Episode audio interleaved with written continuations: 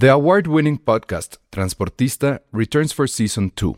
This time, we'll meet Beto Coral, who has lived his whole life in pursuit of one thing justice for his father, a police captain. Captain Coral was mysteriously murdered shortly after leading the search block that captured and killed notorious drug lord Pablo Escobar. Listen to Transportista Who Killed Captain Coral? Available on the iHeartRadio app, Apple Podcasts, or wherever you listen to your podcasts. Many of us have those stubborn pounds that seem impossible to lose, no matter how good we eat or how hard we work out. My solution is PlushCare. PlushCare is a leading telehealth provider with doctors who are there for you day and night to partner with you in your weight loss journey. They can prescribe FDA-approved weight loss medications like Wagovi and Zepbound for those who qualify. Plus, they accept most insurance plans. To get started, visit plushcare.com slash weight loss. That's plushcare.com slash weight loss. Bienvenidos a Citizen Boomer. Cine y series que les gustaban a tus papás y a los papás de tus papás. Con Charlie del Río y El Salón Rojo. ¿Nos extrañaron? Porque bueno, sí, ¿Cuándo fue el último? De la semana de Navidad, creo, ¿no, Charlie? Sí, y todo este mes de enero, que ya se acaba en unos cuantos días, no habíamos llegado, pero como Sí. buenos boomers, la cuesta de enero nos ha resultado muy compleja. Híjole, muy sí, complicada. enero ha sido un mes apestoso. Pero bueno, bienvenidos a este podcast que habla de cine, el podcast donde todos sus miembros ya, ya tienen su tercer shot, o, o el booster como le llaman. O si no, ya somos tope- completamente elegibles para tenerlo. Entonces, y bueno, pues sí, un- una disculpa a todos los que nos eh, han estado siguiendo en estas transmisiones. Ya estamos en este episodio 14, me parece. Y eh, bueno, pues nos tardamos, pero aquí estamos. Y la verdad es que sí, no nos lo pensamos mucho, porque además creo que había un muy buen pretexto. Pero bueno, ya habíamos platicado en algún momento que teníamos que hacer esta, eh, esta edición, esta confrontación entre robots, porque vamos a hablar obviamente de Robocop versus Terminator o Terminator versus Robocop. Y el pretexto es que, gracias al cielo, y, y Dios me lo bendiga, Paul Verhoeven tiene película nueva en cartelera en estos momentos en, la- en México, o por lo menos en la Ciudad de México. Eh, es Benedetta, que no sé si ya la, la habrán visto. Pero bueno, la, la noticia es que he's alive and kicking, ¿no? Creo que está completamente en su elemento Verhoeven y en los temas que le interesan. Y eso a mí me da mucho gusto, porque pues de repente me puse a hacer las cuentas y bueno, Verhoeven ya tiene 83, Woody Allen ya no me acuerdo cuántos tiene. O sea, sí estamos llegando ya a un punto crítico de esto que me da miedo, ¿no? Bueno, Pero bueno, entonces, rebasa pues- los 90. Clint Eastwood ya tiene más de 90. O sea, va a haber un día en los que nos vamos a despertar y ya no van a estar. Y va a ser un día muy, muy triste. Entonces, bueno, por eso vayan al cine y, y- y vean sus películas. Obviamente váyanse con muchas, muchas eh, protección, doble cubrebocas, etcétera. Néstor Montes ya nos pone aquí en el chat Inverhoven We Trust, así es. Y bueno, entonces, pero este tema que la verdad es que creo que es muy importante, no podíamos hacerlo solo, Charlie, ¿estás de acuerdo? De acuerdo.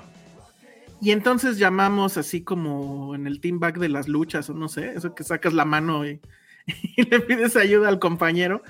Entonces tenemos aquí a un, pues ya, ya lo hemos invitado antes y a ustedes les cayó muy bien y nos dijeron vuelvan a invitar a este personaje que se llama Antonio Camarillo y que ya está aquí con nosotros.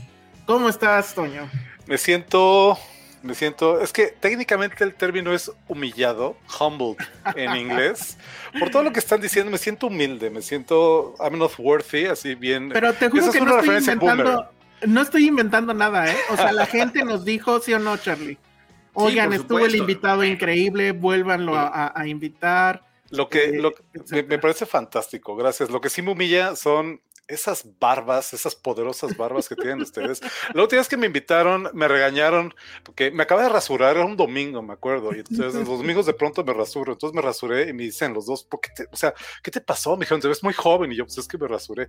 Ahora me hicieron prometer casi, casi, eh, queridos radioescuchas, bueno, audiencia del día de hoy, me hicieron prometer que este, la próxima vez viniera bien barbudo y vean, o sea, ni así les llego a estas respetables, venerables, es la palabra, barbas, que mis queridos anfitriones Sí, estás en mute, estás en mute, Alex. No, te iba a decir que te faltan canas, además. Digo, bueno, Charlie no tiene canas tampoco.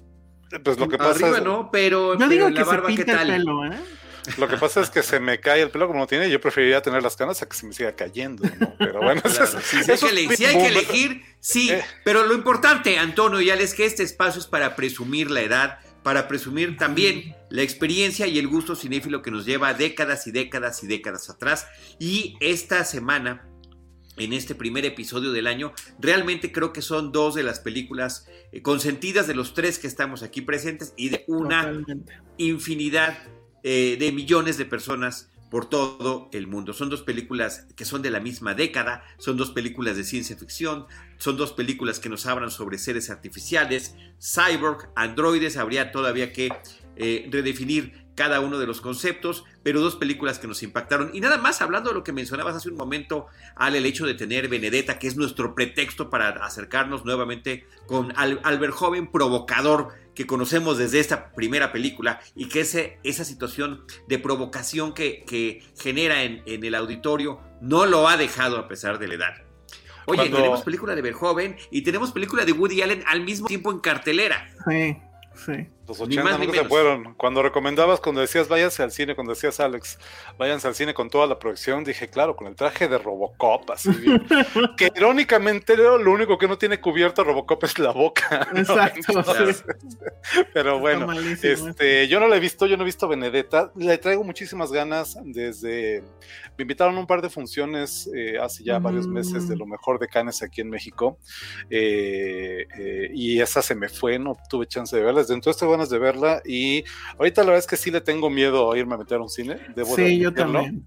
Pero también está la renta, está la renta en iTunes, en iTunes Estados Unidos y estoy considerando pues, rentarla y pues verla y ya. Sí, hola, miren, yo, eh, y bueno, en, eh, en Filmsteria ayer lo dijimos, no estoy yendo a funciones de prensa, por, ahora sí que por lo mismo, pero creo que la táctica es, y, y, creo que es la que voy a aplicar para Guillermo del Toro tal vez el sábado o el domingo, es vete a la primera función en el cine no tan populoso y, que vas a ver que va a haber una función con tres tipos, ¿no? Entonces ya. Forrado. Metes en ajá, plastic wrap, así, ¿no? Sí, sí, sí. y, ya. En mi Porque, y sí, creo que esa es, esa es la, la, forma. Digo, me decían que la de Woody Allen, la verdad es que tampoco es que esté en las salas llenas. Y en Benedetta yo creo que ha de estar pasando algo similar, no sé. Pero pues sí, o sea, si lo deciden, sí váyanse muy, muy, muy protegidos. Entonces, bueno, pues empecemos. Este, no, no quiero poner, no quiero poner límite a cuánto va a durar este programa. Usualmente intentamos que duren no más de una hora. No lo vamos a lograr. Ya pero, nos pasó pues, una vez. Ya nos pasó una vez y seguramente nos va a pasar eh, ahora. Entonces, este, pues empecemos, ¿no? Y como siempre aquí, nos vamos en orden cronológico y en el inicio de los tiempos fue primero Terminator, ¿no? Entonces no sé quién quiere iniciar, supongo que pues habría que dar ahí un background de por qué llega Terminator o específicamente la anécdota que detona a, Terminator en, la vida de, James, Cameron. Esa anécdota es fantástica, ¿no? Súper buena, sí, vas, vas, vas. Ok, bueno, pues este... Mm, a James Cameron le gustaría decir poder decir que Terminator fue su primera película. No todo empieza, sin embargo, con la que genuinamente habría sido su primera experiencia como director. Ustedes habrán escuchado, ustedes son aficionados al cine, que Piraña 2, Piraña parte 2, eh, secuela en nombre que no tiene nada que ver a la película de Joe Dante, eh, sería en realidad el primer, el primer turno al bat de Cameron detrás de la cámara, ¿no? Eh, la, historia, la historia es complicada, es larga, vamos a tratar de resumirla, la manera en que eh, después de haberse iniciado en la industria bajo Roger Corman, ¿no? Este patrono, literalmente iba a decir padrino, es patrono de los cineastas, que le dio su primera oportunidad a tantos cineastas, al mismo Martin Scorsese, ayudante, por supuesto, a tantos, tantos cineastas. Cameron empieza trabajando con él en capacidad de ilustrador, haciendo efectos eh, visuales, etcétera, y eventualmente eso lo lleva a tener esta oportunidad. Ovidio Asonitis, es el productor de esa piraña, que cuenta la leyenda que Cameron tendría dos semanas trabajando en el set de la cinta, cuando un día lo mandó llamar casi casi a Sonitis y dijo, ¿sabes qué, chavo? No sabes nada, eres una papa, y lo corrió, ¿no? Cuenta que de, esa es la génesis de Terminator, cuenta Cameron que esa fue la más grande decepción de su vida. O sea, literalmente el sueño de su vida era dirigir una película. Eh, había tenido la oportunidad y lo estaban corriendo diciéndole que era una papa y que no sabía nada, ¿no?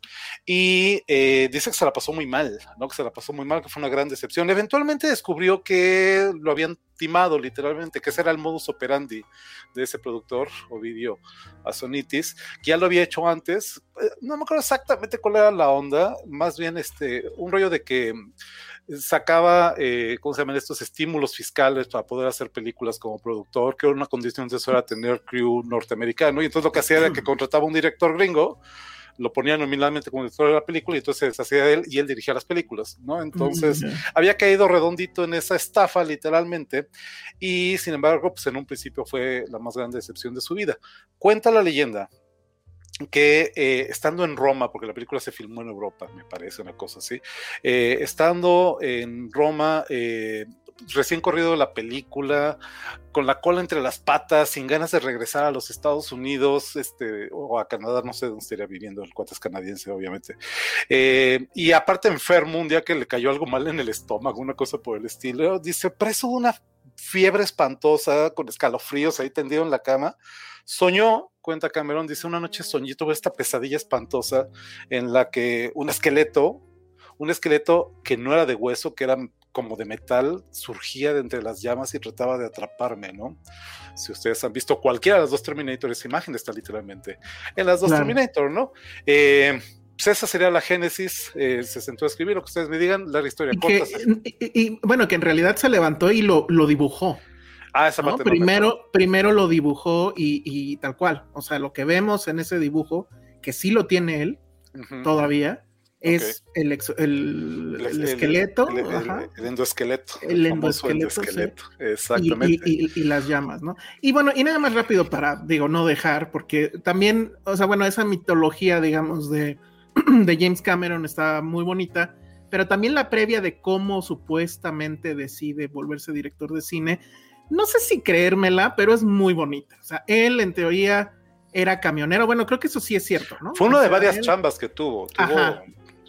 O sea, N, antes de caer, o no sé si después de estar con Corman, algo así. Pero él era camionero en ese momento y se mete al cine y lo que va a ver es Star Wars.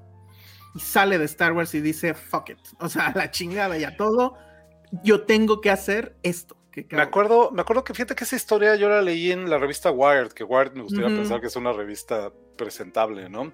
Y decía justamente eso, que era una tarde de verano de 1977 y que Cameron iba con un cuate a ver la película de moda, la de la que todo el mundo estaba hablando, ¿no? Me acuerdo muy bien, debo de tener ese, ese número de Wired por aquí. Eh, que dice, dos horas después, saliendo del cine, el cuate de Cameron estaba fascinado, le había encantado la película, casi, casi, no sé, se quería volver a formar, ¿no? Y Cameron, Cameron estaba que se le llevaba la chingada. Y tú dices, ¿pero por qué? ¿No? Y dice, eso que acababa de ver, la película que acababa de ver, era la película que él había soñado toda su vida con hacer. A partir de ese momento, su objetivo en la vida fue hacer una película que, por lo menos para él, fuera el equivalente superior, no sé, fuera lo que él había visto eh, en Star Wars de George Lucas, ¿no? El número de Wired en el que aparece esto es la cobertura que hacen de Avatar. Y Avatar, estamos de acuerdo que no se compara en ningún sentido, ¿no? Y sin embargo, sí hay este esfuerzo de world building que le llaman de crear un universo, etcétera, que eso estaría literalmente directamente inspirado por y, que, y bueno, y que supuestamente sigue obsesionado con ello y que ya tiene o no sé si ya filmó las cinco que dijo que iban a hacer, bueno, las cuatro que faltan. Mm. La verdad es que yo no estoy esperando eso, pero bueno, ese es otro tema. No, no, no, se quedó en el viaje, yo creo que se quedó en el viaje, o sea, ya son de... Y luego la pandemia, estás en mute, eh, Charlie. Bueno, pero este, entonces, bueno, esa es la génesis de la idea de, de Terminator. Supongo que va, escribe. Y lo que sí no sé es cómo es que un personaje que no tenía pues, experiencia, vamos, logra eh, levantar la película. Lo que sí sé y que creo que también con el tiempo se ha perdido es que en realidad esa película era prácticamente una película tipo B, ¿no? O sea, no era, no se pensaba que, hubiera, que fuera a tener el éxito que tuvo, que fuera a ser lo revolucionaria que resultó al final y no tenía tanto presupuesto. Era una película barata, según yo. 6 millones de dólares, me parece recordar, no estoy seguro, habría que checar el dato, este, lo, estoy aventando, lo estoy aventando al aire. Me parece 6 millones de dólares. Estás en mute, Charlie, o no se te escucha más bien, no sé por Ahí qué. Va. Lo que sí se nota es esta economía de recursos.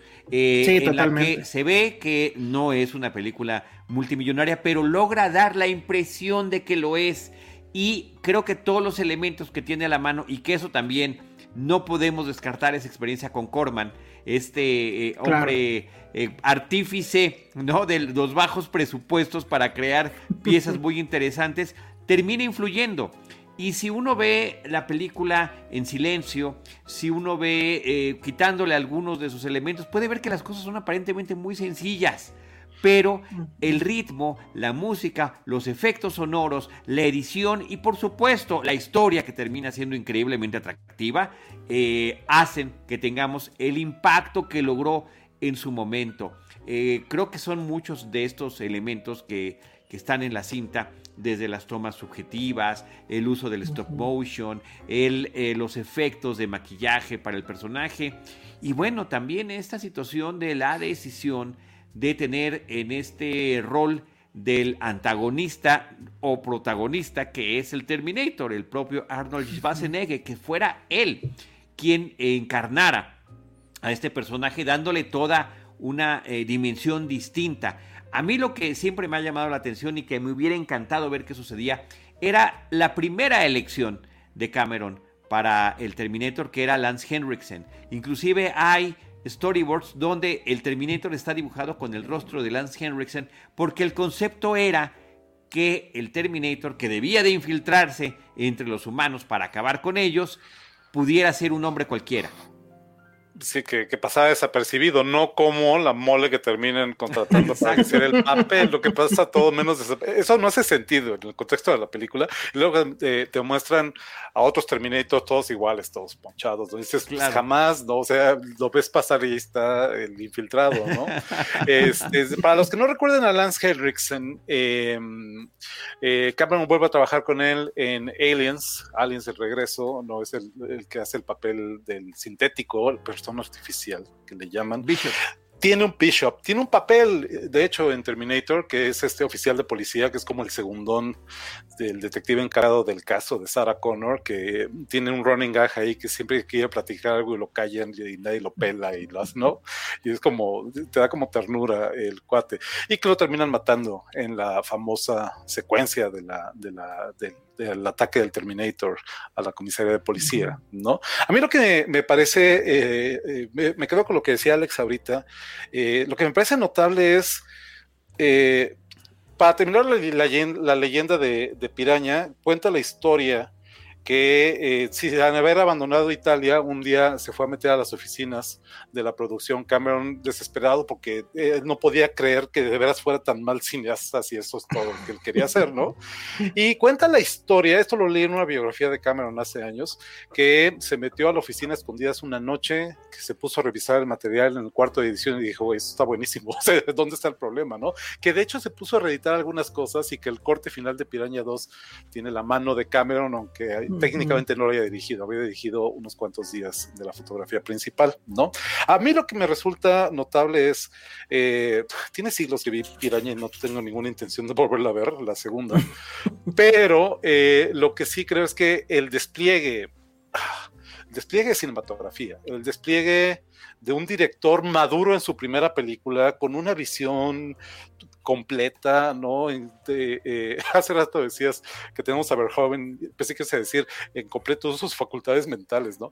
Eh, pues literalmente, literalmente Cameron en completo uso de sus facultades como cineasta, eso es brutal, la, película es perfecta. Eh, tal vez Terminator 2 sea una versión mejorada, mucho más pulida, etcétera, pero si a mí me dan a, escoger, yo me quedo con la primera, creo que es genial, creo que es perfecta la película. y que además tiene también esta aura que insisto, no sé, o sea, es perfecta, pero creo que sus, o sea, sí tiene imperfecciones que simplemente le suman.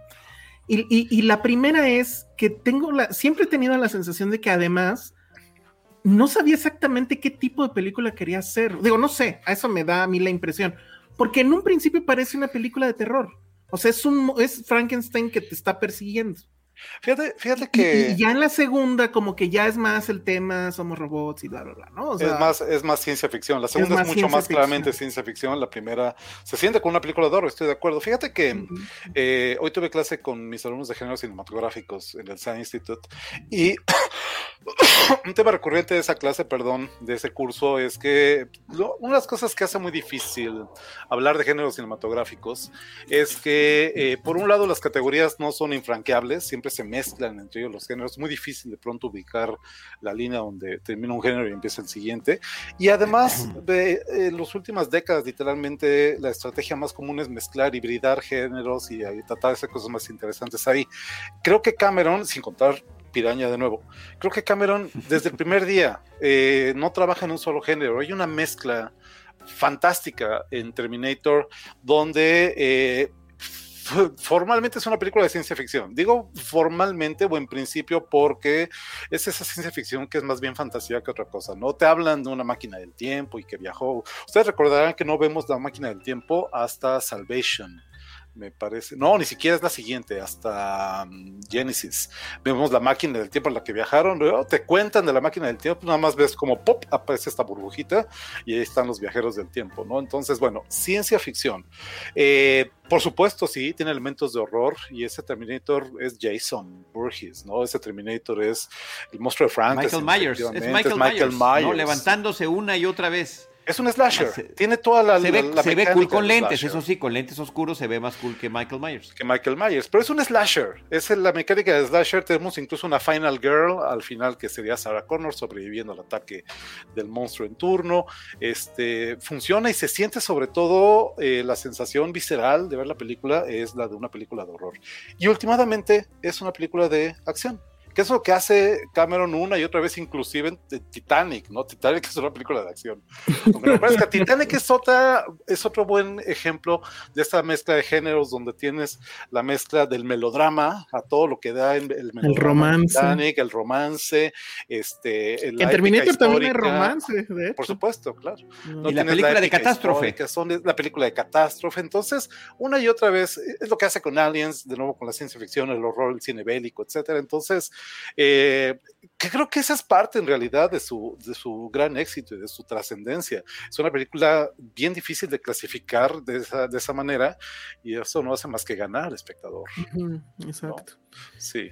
Ahora, fantástica película. Eh, Schwarzenegger, ¿qué había hecho hasta entonces o cómo es que llega ahí? Porque tampoco, o sea, no era alguien súper conocido, o sí ya. Pumping Iron. ¿Se acuerdan de esa película Pumping, que es su, documental? Es un documental, ¿no? de cómo se puso. Bueno, no, era Mister Olympia, ¿no? Algo así. No, la película se llama Pumping Iron. Ajá, pero él, él participó en esa cosa llamada Mister Olympia, creo, y fue campeón o algo así. Y bueno, pues básicamente era un documental sobre cómo se puso súper mamado, ¿no? Esa es la idea, ¿no? No me acuerdo, no me acuerdo. No sé si, ya había hecho Conan. Es lo que iba a preguntar. Carlitos debe saber ese dato. No, fíjate que no me acuerdo, ahorita lo checo y te lo digo, porque sí me, ya había llama la atención. Conan, efectivamente. Eh, este, a mí yo me siento que sí. como de que sí. Yo también creo que, sí, pero déjame ahorita. ahorita te el otro día estaba viendo, el otro día estaba viendo, eh, conseguí el Blu-ray eh, que andaba tras él de una edición particular de Doble de Cuerpo de Brian De Palma. Schwarzenegger tiene un pequeño papel en Doble de Cuerpo. Es un matón del mafioso en turno y sale ahí nada más literalmente voltando a ver a la gente que está hablando, ni dice nada. Ahí la mole, ¿no? Con su peinadito ese que tenía de flequito chistoso en los 70, 80, ¿no? Este eh, sería uno de sus... Oigan, escuchen esto no solo ya había hecho Conan, había hecho ya Conan the Destroyer, que se estrena el mismo año que Terminator, la secuela, ya llevaba dos. Habría que Eh, ver cuál, cuál se estrenó primero, ¿no? Habría que checar. el No parece que se estrenó primero Conan the Destroyer, antes que. Terminator. Ok. Y, y la cosa, independientemente de cuál haya sido, no, creo que sí, Schwarzenegger no niega y, y- y le sigue agradeciendo, ¿no? A, a- a Cameron. O sea, sí es Claro. la película con la cual pues explotó todo, ¿no? Las, car- las carreras de ambos. Este. Pero bueno, para Schwarzenegger, pues también fue como el, el- el lanzamiento al estrella. Que me parece, me parece recordar, y ustedes a lo mejor tienen el dato más claro que yo, me parece recordar que él no quería hacer la película. No me acuerdo. No, No, estoy no, seguro, la verdad es no que me sí se los debo. No No, me sé si No, parece lo que estaba el tema este de que no, no le gustaba la idea de ser el villano de la película. Ah, eso sí. Esa, sí. e- Ese era el tema. Es que más, de hecho, él este quería asunto. el papel del otro. Él quería el papel De de, Kyle Reese. de Kyle Reese. De Sí, eso Kyle es un hecho. Es correcto, ¿no? Ajá, Y- y, y la verdad es que no sé cómo lo convencen de lo contrario. Pues mira, creo que Bueno, la respuesta pero- es la misma respuesta que preguntaste hace rato, cómo le hizo Cameron para esta primera película. pues es que Cameron tiene, me da la impresión, yo tuve la oportunidad de, de conocer, de entrevistar a Cameron en una entrevista para Premiere hace ya pf, todos los años, en 2003, si no me equivoco, eh, cuando se estrenó Solaris, la película de Soderbergh, que es el Ujú. remake de la película de la película rusa, y él es productor de esa versión de Solaris, que es con Ah, George. Clooney, sí. Ujú, Entonces ujú. estaba en el junket de prensa y este, el, el cuate, contrario a su eh, fama de ogro y de monstruo en el set, de dictador y de así, ¿no? Y, eh, el tipo, es su chamba también, aparecer amable frente a la prensa, quiero yo pensar, ¿no? Ujú. Eh, me pareció un tipo muy inteligente, muy articulado, muy educado, también muy, muy, muy normal, que eso ustedes lo saben, pasa mucho en, en los eventos de prensa, ¿no? Este, yo creo que el poder de convencimiento de Cameron ha de ser el mayor de sus poderes. Sí. Seguramente se sentó a platicar con Arnold y lo Ujú. convenció, Arnold, y lo convenció de que, este, lo convenció de que, de que aceptara ese, ese papel, que aparte le queda como guante, literalmente, y no Sí, me refiero al guante total. que se quita luego, ¿no? Sí, pero, pero además logra hacer algo que eh, creo que resulta prácticamente inédito en la historia del cine, que es que a la siguiente película, en la secuela, lo convierte en el héroe. O sea, al fin le logra lo que él quería originalmente, que la película tenga su propia trascendencia, eh, la segunda de Terminator, y que además Arnold quede en las dos listas de los mejores villanos y los mejores héroes de la historia del cine que hizo el American Film Institute, con el mismo personaje. Eso me parece que es una genialidad. Es una que, genialidad. eh, que, que por supuesto abona a el tema de secuelas interesantes como esta. A mí también me parece que es una gran secuela, la de Terminator 2. Sí, pero tenemos aquí sí ya me comentarios quedo- al respecto. Sí, de Manuel, ahorita, ahorita lo leemos, pero yo sí estoy igual que, que ustedes. Para mí Terminator, la, casi siempre la película que propone termina siendo para mí este, mucho más interesante, aunque tenga una gran secuela, y ahí estoy incluyendo Star Wars contra Empire Strikes Back. Ujú. Ok, eh, quiero hacer una aclaración antes de continuar adelante. La acabo de regar, ustedes perdonarán. No es doble de cuerpo, es The Long Goodbye. Ah, ya, el, ok. el ok. noiroso, el thriller Ujú. noiroso eh, dirigido por, ¿quién es el director? Robert Altman, en donde tiene esta pequeña participación Arnold de sus primeritos Arnold- papeles. en el- Arnold. Y bueno, fue un rodaje muy en el estilo Corman, este, pues casi casi de, de guerrilla. Y Recuerdo una entrevista donde, donde Schwarzenegger mismo habla, por ejemplo, de la escena donde está fuera de la casa de Sarah Connor. Creo que es eso, no me acuerdo, pero que rompe el cristal de El un, cristal de un coche para de un robárselo, coche ¿no? para Ajá. robárselo. Y entonces obviamente no tenían permisos de nada y pues estaban afuera, no sé si era Los Ángeles o qué era. Es Los Pero- Ángeles, sí. Es la ciudad de Los Ángeles. Y entonces sí. pues decidieron, a ver, pues mo- montamos así y de rápido rompes el, el cristal y nos vamos corriendo antes de que alguien llame a la policía. Que bueno, estamos, o sea, eso aquí lo haces y no pasa nada, ¿no? Sí. Pero en Estados Unidos y en Los Ángeles, pues evidentemente se escucha un vidrio romperse y de inmediato alguien llama a la policía, ¿no? Puede ser un problema, ¿no? Puede ser un gran problema. Entonces, y, y sí, O o tal sea, vez dependa de la calle y la colonia, ¿eh? Y la zona. bueno, también. Hay lugares, hay rincones de Los Ángeles donde no, me- no me iría a meter definitivamente. Sí, ¿no? bueno, Pero- eso sí es cierto. Pero bueno, entonces eh, es, fue ese tipo de, de- de rodaje y ese tipo de cosas se notan en la película y lo permean. Está, digo, yo no sé en su momento a ustedes qué secuencia les choqueó más, pero yo recuerdo mucho en esa época lo, lo que se comentaba muchísimo la escena del ojo cuando él se quita el, el ojo humano. El ojo lastimado, sí, porque lastima, se lastima el ojo y entonces lo saca. Está en este cuarto de motel de mala muerte. En un hotelucho de tercera. Espantoso, ¿no? Así, este, está frente al espejo, este, se saca el ojo, cambia entonces al, al muñeco. Es un, es un animatrónico súper básico, la verdad, es muy, digo, no mal hecho para el momento, el presupuesto y demás, pero sí se nota que es un muñeco. Sí, el, el, 4K ya no le funcionó ahí. Es correcto. Y sin embargo, y sin embargo, este, de nuevo, esa fue, creo que otra idea genial de Cameron al elegir a, Schwarzenegger, que pues el cuate es de sí maquinal, ¿no? Es de sí, robótico, en la voz, en cómo se expresa, en cómo eh, la mole imposible que es. Entonces, eh, al final pega, al final hace mucho sentido. Y recuerdo haber leído o visto un video en YouTube hace no mucho tiempo que decía, este, ah, pues esa escena se podría hacer mucho mejor hoy en día con CGI y tal. Pues es que no lo necesita, la verdad es que no lo necesita. Tiene una cualidad entre eso y estas eh, secuencias en stop motion con el endoesqueleto eh, peleando, en lo que yo quisiera pensar que es un homenaje al trabajo de Ray Harryhausen, a sus esqueletos. Sí, claro, claro, claro. Pero que a lo mejor solamente es así se ve el stop motion y ya, ¿no? Pero este eh, tiene una cualidad em, no amateur, se me va la palabra, eh, no es amateur, es este artesanal. Hay una cualidad artesanal en la película y creo que eso es lo que le da también eh, mucha honestidad. Es una película muy sincera, me parece. Muy, esto es lo que soy, esto es lo que tengo y esto es lo que te voy a, mostrar, ¿no? Y entre el genio de Cameron para dirigir sus secuencias de acción, este, que pues, creo que el trabajo de los actores es muy competente en todo, en todos los papeles, ¿no? y que inclusive la historia de amor es convincente, ¿no? Creo que eso aunado a este estilo de guerrilla que tú dices, eh, Alex, estas filmaciones en las calles de Los Ángeles en la noche, que se ve fantástico, ¿no? Es, de cine, literalmente es de película.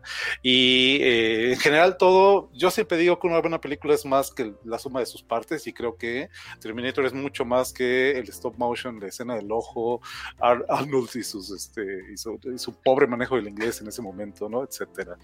Creo que es, eh, insisto, creo que es lo que le hace sencillamente genial. Creo que es la obra de un genio. Y que sí es más sucia, ¿no? Que la, que la secuela, que eso es lo que sí, porque incluso las dos empiezan igual, ¿no? Con el camionero. Eh, este camión que está como calzando ahí la basura o algo así. Pues con la llegada de los viajeros del tiempo. Ajá, exacto. Pero me acuerdo que el del principio es empieza con un uh, what the fuck. Es un vagabundo, ¿no? El que está No, pero el que es el, el que maneja el, el camionero, el, del, camión de basura. que también es así como de bueno, Cameron era camionero. Entonces empieza con right un what you know, decimos una y otra vez en los talleres de guionismo, ¿no? Right claro, digo, fuera de Titanic, creo que en todas las películas hay un tráiler, un camión, una explosión, o sea, también lo convierte en un elemento importante. Los trailers terminan siendo una parte fundamental prácticamente de todas las películas de Terminator eso no lo podemos quitar de allí. Sí, y siento que sí hay más se, Fox, se nota este, eso, naturalista, yo diría inclusive, ¿eh? hasta eso diría. De, la forma en la que se ve la película. Y, por ejemplo, también este, este asunto del. Eh, me acuerdo de una escena donde el Terminator está en su cuarto de hotel horrible y le van a tocar, no sé por qué. Y entonces en la pantalla. Ajá, pero vienen las opciones, ¿no? Y entonces viene la, muy moderada, la verdad y, la última que pues es miéntale la madre, ¿no? Fuck you, asshole. Y, agarra esa, ¿no? Entonces, creo que justo ese es el punto con, con esta película. Cosas que según yo, digo, habría que revisar, pero estoy casi seguro que no se les van tantos Fox en la segunda. Porque la segunda, la neta, es que sí. Es una película limpia.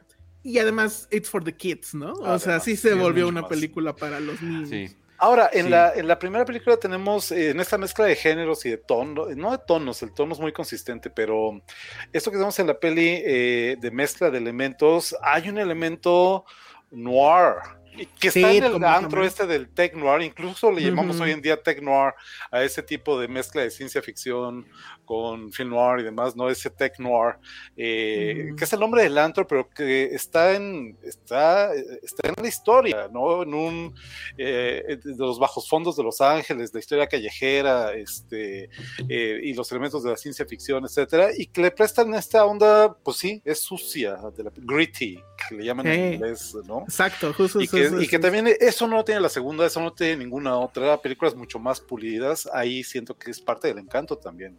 Y digo, yo no, la verdad es que no me acuerdo cuándo la vi ni cómo la vi. Estoy casi seguro que la vi en VHS, la verdad. Yo la vi en beta.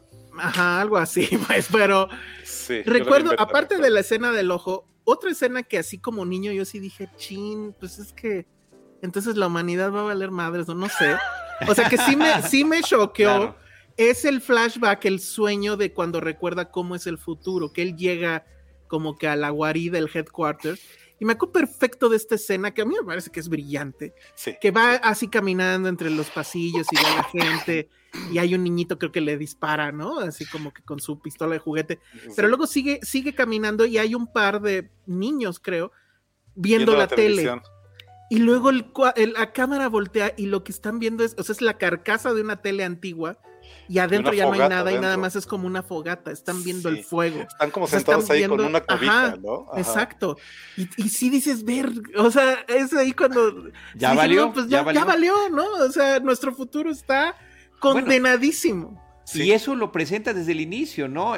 los cráneos que son apachurrados por esta maquinaria que va acabándolo, este futuro posapocalíptico, esta visión oscura de lo que podría pasar con la humanidad y esta posibilidad de que en, el en nuestro presente, en el pasado de ellos, haya una luz de posibilidad para el futuro de la humanidad. Creo que eso son, son así como que temas enormes que tiene y al mismo tiempo, como dicen por ahí, está la historia de amor y al mismo tiempo la evolución del personaje de Sarah Connor para convertirla también en una heroína de acción, no nada más en la chica que sobrevive y la termina poniéndola al mismo nivel de la Ripley de, Ridley Scott de, Alien. O sea, creo que eso es muy importante y fundamental de la época, una del 79, una del 84, y que estaban empujando estos personajes fuertes femeninos que se tendrían que ser los que tomaran las decisiones, los que ejecutaran la acción y los que tomaran las riendas de las cosas. De nuevo, Laurie Strode. Laurie Strode en Halloween sería la que completa mm, esa claro. de Claro, por supuesto. pero, pero la transformación aquí es tan fabulosa, o sea, digo, orgánica de nuevo. A lo mejor alguien podría decir que es obvio, pero bueno, tenemos esta mujer, porque además contado así es, de un día a otro básicamente le cambia la vida, ¿no? Y sin saber, sin tener la menor noción, pero además, ¿cómo la viste, no? Tenemos esta clásica melena ochentera, así, no sé cómo, tiene un nombre, no sé cómo se llama, pero así el pelo así todo... Esponjoso. Este, esponjoso, exacto. y, y, y, la mujer va en su motocicleta, no es moto, es estas, no sé cómo se llama. Es como motoneta, motoneta. Y, su, y su uniforme de mesera es rosa.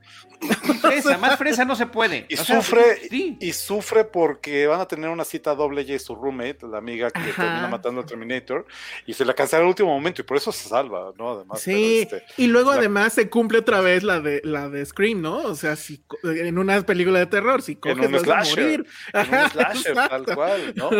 Creo que olvidamos Ojo con lo siguiente, creo que olvidamos, porque lo hemos visto mil veces todos aquí, creo que olvidamos qué eficiente es la construcción de ese primer acto, donde aparecen estos dos seres extraños, no sabemos que vienen del futuro todavía, aparecen en la ciudad, se persiguen, se quieren matar, no sé qué, y los dos están buscando a Sarah y no sabemos quién es quién y no sabemos qué es lo que quieren. eso es increíble. Y en el último momento es en la secuencia justamente del tech noir, del antro este, este noiroso tecnoso, ¿no?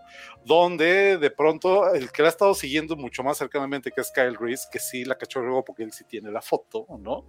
Este, de pronto ella que ya sabe que la están persiguiendo, habla con la policía, le dice, quédate ahí escondido, entre la gente no te va a pasar nada, le dice el policía. Está la chava sentada, de pronto ve entre la gente a Reese, de pronto no sabe qué hacer, y en ese momento cuando saca el arma Reese es porque atrás ya está parado el Terminator y dice, no, agáchate, madres, no le pega el, el plomazo y empieza la balacera en medio del antro. En ese momento sabe sabes qué está pasando. Come with me if you want. Pero además, perdón, además no corta la cámara. O sea, eso es un plano secuencia muy bonito donde hay una serie de coreografías.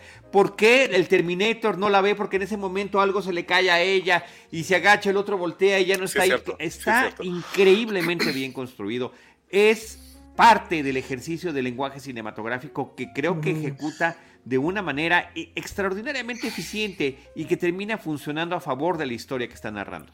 A partir de ese momento la acción es trepidante, la película no se detiene hasta el final, es, es uno como thriller, que también es un perdóname, Perdóname, pero sí se detiene. En esa escena de amor. Porque tiene su escena de amor, su escena erótica, la verdad que también este, interesante la forma en la, que, en la que es reflejada en el cine, porque tampoco es tan fresa. ¿eh? O sea, era imposible que estuviera en la 2 una escena de esa naturaleza. Es correcto. No hemos mencionado, queridos compañeros, colegas, amigos míos, no hemos mencionado la música de Brad Fiddle. Para mí, mm. un elemento central del tono, de la emoción de Terminator, es ese tema profundamente melancólico, triste, genuinamente triste. La combinación de la película, de la, personalidad de la película. Es correcto, la combinación, la combinación de esta percusión marcial, ¿no? Militarizada, casi casi metálica, muy del cine de Cameron, y esa melodía triste, esa melodía nostálgica, melancólica, que efectivamente habla de ese futuro nada prometedor, ¿no? Nada lagueño. y esa secuencia, esa secuencia final después de que termina con el Terminator, no sé si quieren platicar de eso, pero ya en el epílogo de la película, eh, habiendo salvado la vida nuestra Final Girl, Sarah Connor, viene, este, pues le creyó obviamente de todo el choro a, a Kyle, este, se está preparando para la guerra futura, viene en este jeep de color rojo, ¿no? Se para en alguna carretera, parece México. Porque que es México, ¿no? Sí, exacto. Y entonces sale el chavito este que le toma la foto, que justamente es la foto que Kyle Reese viene cargando desde el futuro. y eso es bueno, a ver. ¿Y qué le dice en español? Ya no me acuerdo. señorita, usted es muy bella, le dice, porque habla horrible, ¿no? Este, y entonces el señor dice, pues dice que está usted muy bonita y que le da pena este, cobrarle, cobrarle 5 dólares americanos. Four, sí, le regatea, ¿qué, qué Le regatea todavía, de pronto sale el chavito corriendo, viene una tormenta, viene una tormenta, ah, y le pregunta, ¿qué está diciendo? Dice que se acerca una tormenta, y ella voltea y le dice, lo, sé, ¿no? Arranca el jeep, se monta en la carretera. Puta, es súper triste, es súper triste. Yo, en serio, de niño, yo dije, no mames, ya, ya para qué crezco. es, el final es brutal. Y nos permite hablar de eh, tal vez la última leyenda de la película, el primer crédito que aparece en pantalla, dedicada a la obra de, basada en la obra de Harlan Ellison. ¿Se saben esa historia? No. Venga. Bueno, Harlan Ellison, que murió hace un par de años, dos, tres años, no sé, pierdo el tiempo con el tiempo. Bueno, pierdo el sentido del tiempo y pierdo el tiempo. En la pandemia. como hablábamos hace rato con el Letterboxd y todo ese rollo. Pero Harlan Ellison es uno de los titanes de la ciencia ficción literaria norteamericana, un autor increíblemente prolífico. Ha escrito, escribió en vida creo que más de mil historias y novelas, una cosa así. O sea, era una máquina de producir relatos, ¿no? Que habría colaborado eh, inclusive con eh, series de televisión clásicas, The Outer Limits, es una eh, serie en la que él colaboró y que cuando sale la película, cuando se estrena Terminator en 1984, fue el primero que brincó y dijo, señores, esa historia es mía, me la robaron la historia y lo que piensa Cameron de Harlan Ellison, he leído entrevistas donde dice, o sea, de rata no lo baja, ¿no? Y, este, y ahí que empieza que tiene razón, que sea más bien el modus operandi de Ellison. El punto de Harlan Ellison era que él había escrito dos o tres guiones, creo que son tres guiones para la serie de Outer Limits, que eh, tratan temas cercanos a los de Terminator. Tiene uno que se llama eh, Soldier la historia empieza, empieza el capítulo, yo lo he visto, está en YouTube si lo quieren buscar.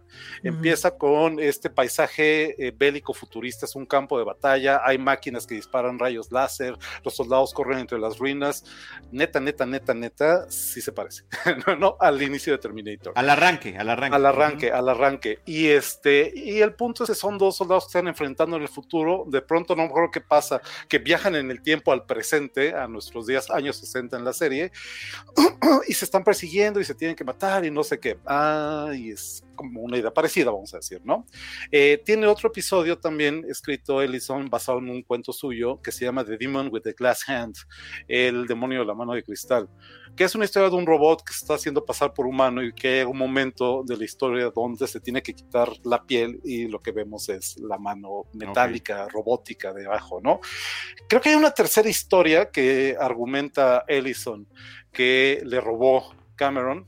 Y la historia de cómo la platica Ellison está en todos lados también, en entrevistas en YouTube y demás.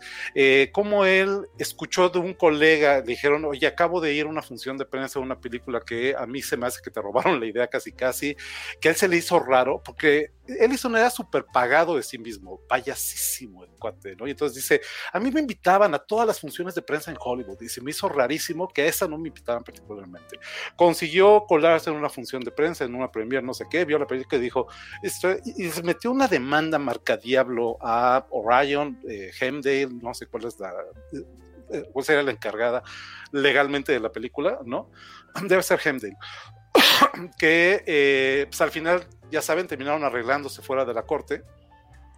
Y la condición es que a partir de su estreno en cines, todos los estrenos en home video tienen esa aclaración. Es, es el primer crédito que sale basado, inspirado en las obras de Harlan Ellison. ¡Órale! Cameron jamás, jamás, jamás se lo permitió. Porque ese Cameron pues que no sabe, que a lo mejor vio esos episodios de Chavo, le encantaba la ciencia ficción, obviamente, ¿no? Y dice, ojo, esa onda de que se parece a Soldier, este, este cuento, este episodio, son los primeros cuatro minutos de la película, son los primeros cinco minutos de la película, hasta ahí. O sea, lo demás, ¿qué? ¿No? Entonces no puedes hablar de plagio en ese sentido. El punto es que Cameron odiaba a Ellison. Ellison tenía reputación, fama de que lo hacía todo el tiempo, que se la pasaba metiendo demandas, porque tenía tantas obras, tantos cuentos y novelas que no era difícil atinarle a algo que, que Ellison ya hubiera abordado en su trabajo. George Miller, director de Mad Max, platica en entrevistas que conociendo a Ellison y, sabiendo por alguien más, no me acuerdo, que eh, Mad Max,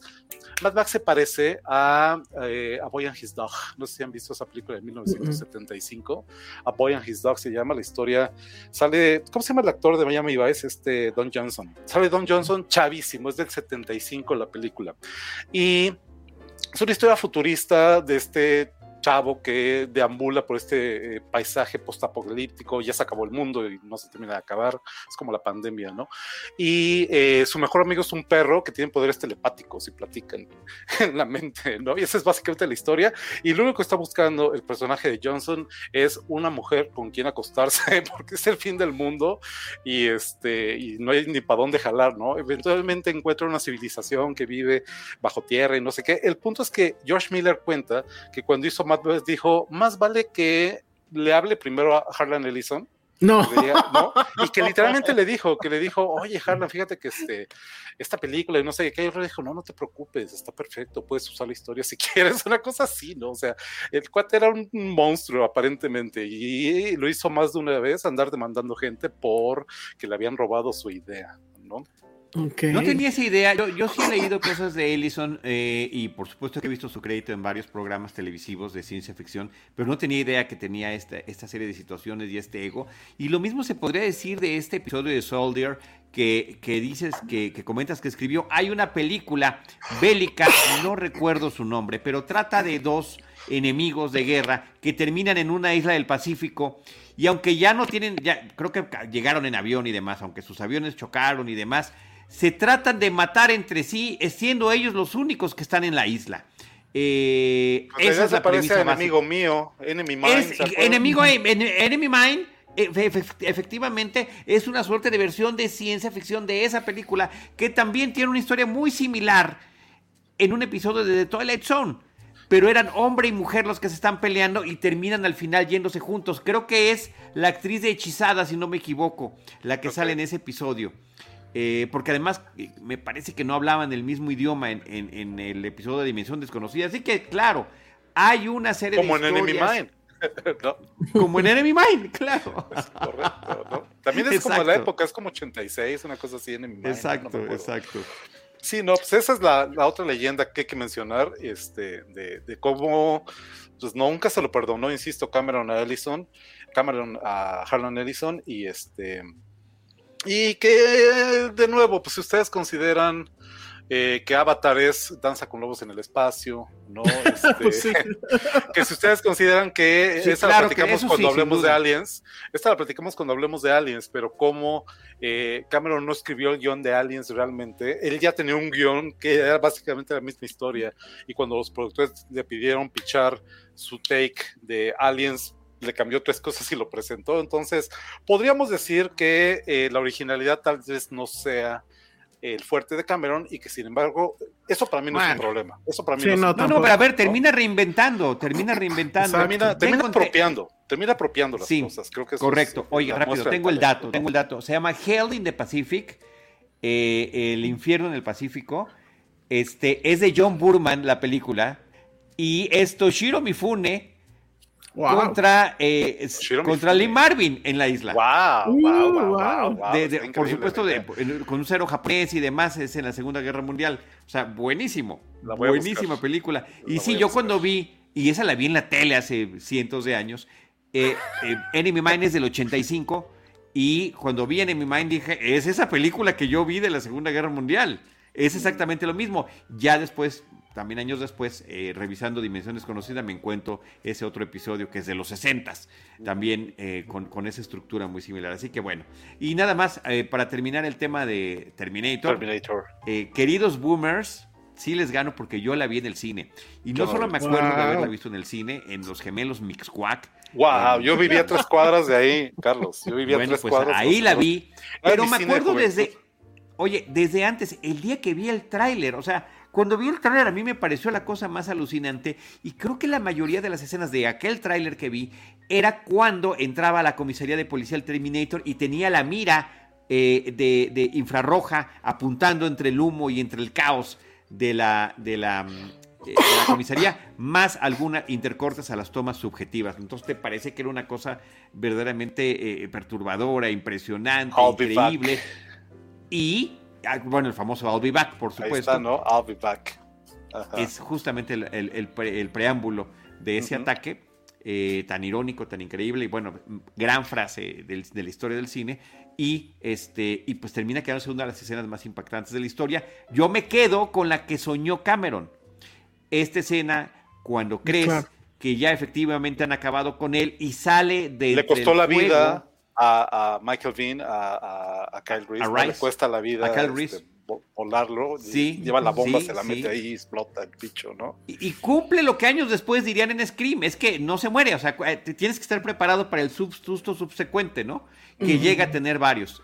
Eh, Ah, bueno, a- a sí, través este sería el segundo. Primero parece que lo vuelan en el camión y sale el, el, el, el entre las llamas. Es brutal el momento. Lo cita de nuevo Cameron en la segunda película. No, ahí está el, el guiño. Ujú.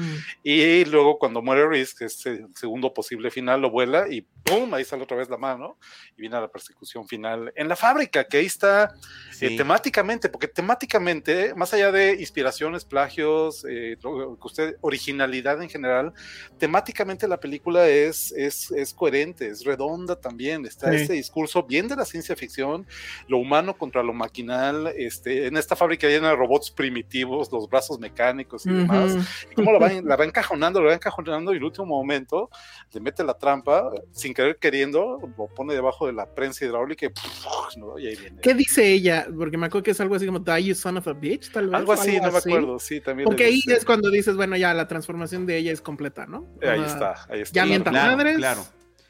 Entonces. y, y también ya. dices, y también dices, y eso es, es increíble, el, el lenguaje eh, que te están presentando, también dices, ahí ya va, finalmente ya valió porque el ojito rojo se extingue. La luz se extingue poco a poco. Como Y se ve la pantalla por de dentro, tele- ¿no? Como Ah, de sí. televisión de bulbos. Sí, literalmente. Cosas que los jovencitos hoy en día no entienden. Oye, ¿y, No, y no por qué te dejaron entrar a verla? Este, ¿Qué edad tendrías, Charlie? ¿Qué edad Sí, tendrías? porque No yo lo sé, recuerdo, no lo sé. yo recuerdo que aquí en México, país bicicletero, Ah. este fue un escándalo porque muy violenta. Sí, no me Y acuerdo. de siempre eso, hago ¿eh? esta referencia, pero era real porque en mi casa nos despertábamos, bueno, mi sacrosanta madre, yo creo que se despertaba como a las 6 de la mañana, ponía Radio Red y era escuchar la tremenda corte y luego ya empezaba, ¿cómo se llamaba este hombre? Se me olvidó su nombre ahorita, pero bueno, el, el conductor del noticiero, este Gutiérrez Vivo. Y me acuerdo que Ah, de, de- de ok. cuando en tanto hablaba de películas de las que causaban mucho alboroto, ¿no? Y recuerdo que de Terminator pues dijo mierdas y me acuerdo cuando Batman de Burton dijo mierdas y ¡Qué todo, todo se reducía a es que es muy violento y que le estamos enseñando a los niños, que alguien piense en los niños. Y, y yo, yo recuerdo que aquí en México ese era el tema. Y obviamente eso pues ayudó a que vendiera mucho más, porque todo el mundo quería ver la película del escándalo violento y, y etcétera, ¿no? Y- Yo la vi, yo la vi, me acuerdo muy bien porque estaba en la secundaria, yo la vi en Betamax en el 86, tal vez 87. Seguramente cerca de cuando vi eh, Aliens, y esa serie vi en el cine, en el Dorado 70, Ujú. me acuerdo muy bien, Wow. cines de antaño. Bueno, yo, yo les Bien. tengo que decir que mi mamá en particular apoyó muchísimo. Bueno, mis dos papás, cada uno en diferentes este, vertientes. Eh, a mi papá lo obligué ahí a que nos llevara cada que se estrenaban las películas de Star Wars eh, en algún cine chafísima, pero que pasaban una o dos o dos o tres eh, de corrido, nos íbamos con él a verlas. Pero mi mamá era la que sabía de mi cinefilia y que si yo quería ver una película, ella me metía. O sea, y- ponte a pelear con la señora en la entrada del cine. Wow. Pues iba a entrar y me jalaba porque viene conmigo. Ojo, Esto fue antes del PG. Oye, esto fue antes del PG-13. ojo, Pero es que- con- Bueno, es que que- va- va- vas, vas, vas, Antonio. Recuerden que las que la clasificación es este no es coercitiva, no es este eh, es una sugerencia. Implica tú, no- implica tú adultos nunca, acompañados, ¿no? tú Eh, nunca te enfrentaste al de la taquilla en el. ¿Cómo se llamaba este que estaba en Reforma? Que era muy famoso ese cine. el- Casi por el ¿Latino? eso. El, El el latino. lati- ¿Sí era El latino? Sí, cine sí. latino, debe ser latino, sí. Bueno, latino. ahí mi tío, yo intenté ir con mi tío a ver Imagine de John Lennon. O sea, Imagine de John Lennon. Y no me no dejaron, te dejaban entrar. entrar. que- Al y- mismo y luego- tiempo, Y luego Sí. ya la vi y dije, güey, ¿por qué? ¿Por el desnudo de la portada del disco, del Double Fantasy? O sea, no mamen. Y se puso loquísimo, ¿eh? O sea, ni con mi tío pudimos lograr que, que, que a mí me metiera. Entonces, sí, un aplauso y un reconocimiento a tu mamá, Charlie. Sí. al mismo tiempo recordarán, al mismo tiempo recordarán compañeros que yo vi Alien el octavo pasajero en el cine Órale. cuando se estrenó en noviembre de 1979 y yo acababa de cumplir seis años, me parece. Wow. En el en el este Gemelos Miscuac, Charlie. Ahora, a lo Sí, mejor me tenía razón el, a lo mejor tenía razón el gobierno y vean cómo acabamos Es correcto, siempre le echo la culpa. películas echo que no culpa, deberíamos sí. de haber visto. No, pero sí le agradezco. Mi mamá era Sarah Connor para esos momentos, ¿no? Él viene Bravo. conmigo y se queda conmigo y, y demás. Sí, sí. Qué este, increíble, qué y- y sí increíble. vi- Y, sí, logré ver muchas cosas. Aplausos, aplausos. No sé si ya para acabar, porque bueno, vean la hora y apenas llevamos. No, hemos hablado de Robocop. No hemos hablado, hemos ahorita vamos a hablar de Robocop. Robocop y, y bueno, lo siento, Vero, esto va a durar más de lo planeado. Eh, tienes, no sé si tienes tu librito famoso donde nos dice cuándo se estrenó. en Ma, lo tengo por aquí cerca. Sí, denme Bueno, un segundo ver, para que, si para, quieres, para que vaya por chécalo, él. Porque ese Sí, siempre sí, es un bonito dato para saber qué tan atrasados. Ese dato, permítanme un momentito. Pero hay que leerlo, hay que leerlo en el estilo de los anuncios de radio de la época. Este, en el eh, Hollywood Plaza, no sé qué, Cine Latino y varios más. Y varios ¿no? más. Dorado 70 y más, varios Dorado más. 70 y varios más. Entonces, ahí viene la lista en las carteleras. de- Ustedes sigan allá hablando en lo que yo voy haciendo la consulta obligada. Cierto, me faltó tener esa preparación. Ahora sí me, me disculpo. Bueno, yo nada más quería mencionar, eh, dice Diaboliquín que está padre el Chessbuster, muy a la orden, este, que está padre el programa, había dicho, va muy bien, gracias Diaboliquín. Alguien acá me andaba chuleando la playera de alguien, perdón, pero ya se me pasó. Sí, al el- principio. Al principio, ahí. sí, pues también Ah, a vamos, la a, orden. vamos a tratar de, de- bueno, de recorrer los comentarios so far. Crisis 85 tiene una muy buena cita de Roger Corman que dicen, solía decir, denme dos actores disfrazados de legionarios, un escenario y un par de arbustos y les hago la caída del imperio romano. Eso es increíble. Bueno, pues este Godard decía que él solamente necesitaba una chica guapa y una pistola para hacer una Exacto, película. para ¿no? hacer una película. Esta playera venía en esta caja que imita bastante bien un este un videocassette, ¿no? Hasta viene el, el- como el logo de CBS que tenían las ¿no? acá arriba y no sé qué. Venía con unas, aquí están las calcomanías y todavía algunas cosas bien. Órale. Sí, este, Ah, Sí, wow. bien. bien, bien como de la, pues ahí está, la era del, Horror. del, del- la cinta de video, ¿no? Está bien bonita. Sí. ¿Qué más dicen los Bueno, aquí, aquí, está el dato, aquí está el dato para que no se nos, no se nos vaya. Terminator en México fue estrenado el 1 de julio, no es cierto, perdón, el 5 de julio de 1985, siete semanas en cartelera. Fue un éxito. Eh, Cines Hollywood, La Raza, Curibusco, Alfa, El Presidente, Plaza Universidad 1, Luis Espota, Cinema 100, Plaza del Ángel, Las Fuentes, Anzures, Miramontes, Plaza Aragón, El Relox, Las Armas, Los Reyes, Chimalhuacán, Tlalnepantla, Gigante Miscuac 2. Y varios Y Aeropuerto. Y Aeropuerto. Esos son los varios más. No, gran, gran, gran anécdota. Eh, dice por aquí, lo vi también un segundo, alguien mencionaba un dato importante, que el primer trailer de Robocop utilizaba música de Terminator. Eso es cierto. y esa sería la primera de varias conexiones, que de hecho sí hay entre las dos películas, ¿no? que sí. seguramente vamos a platicar.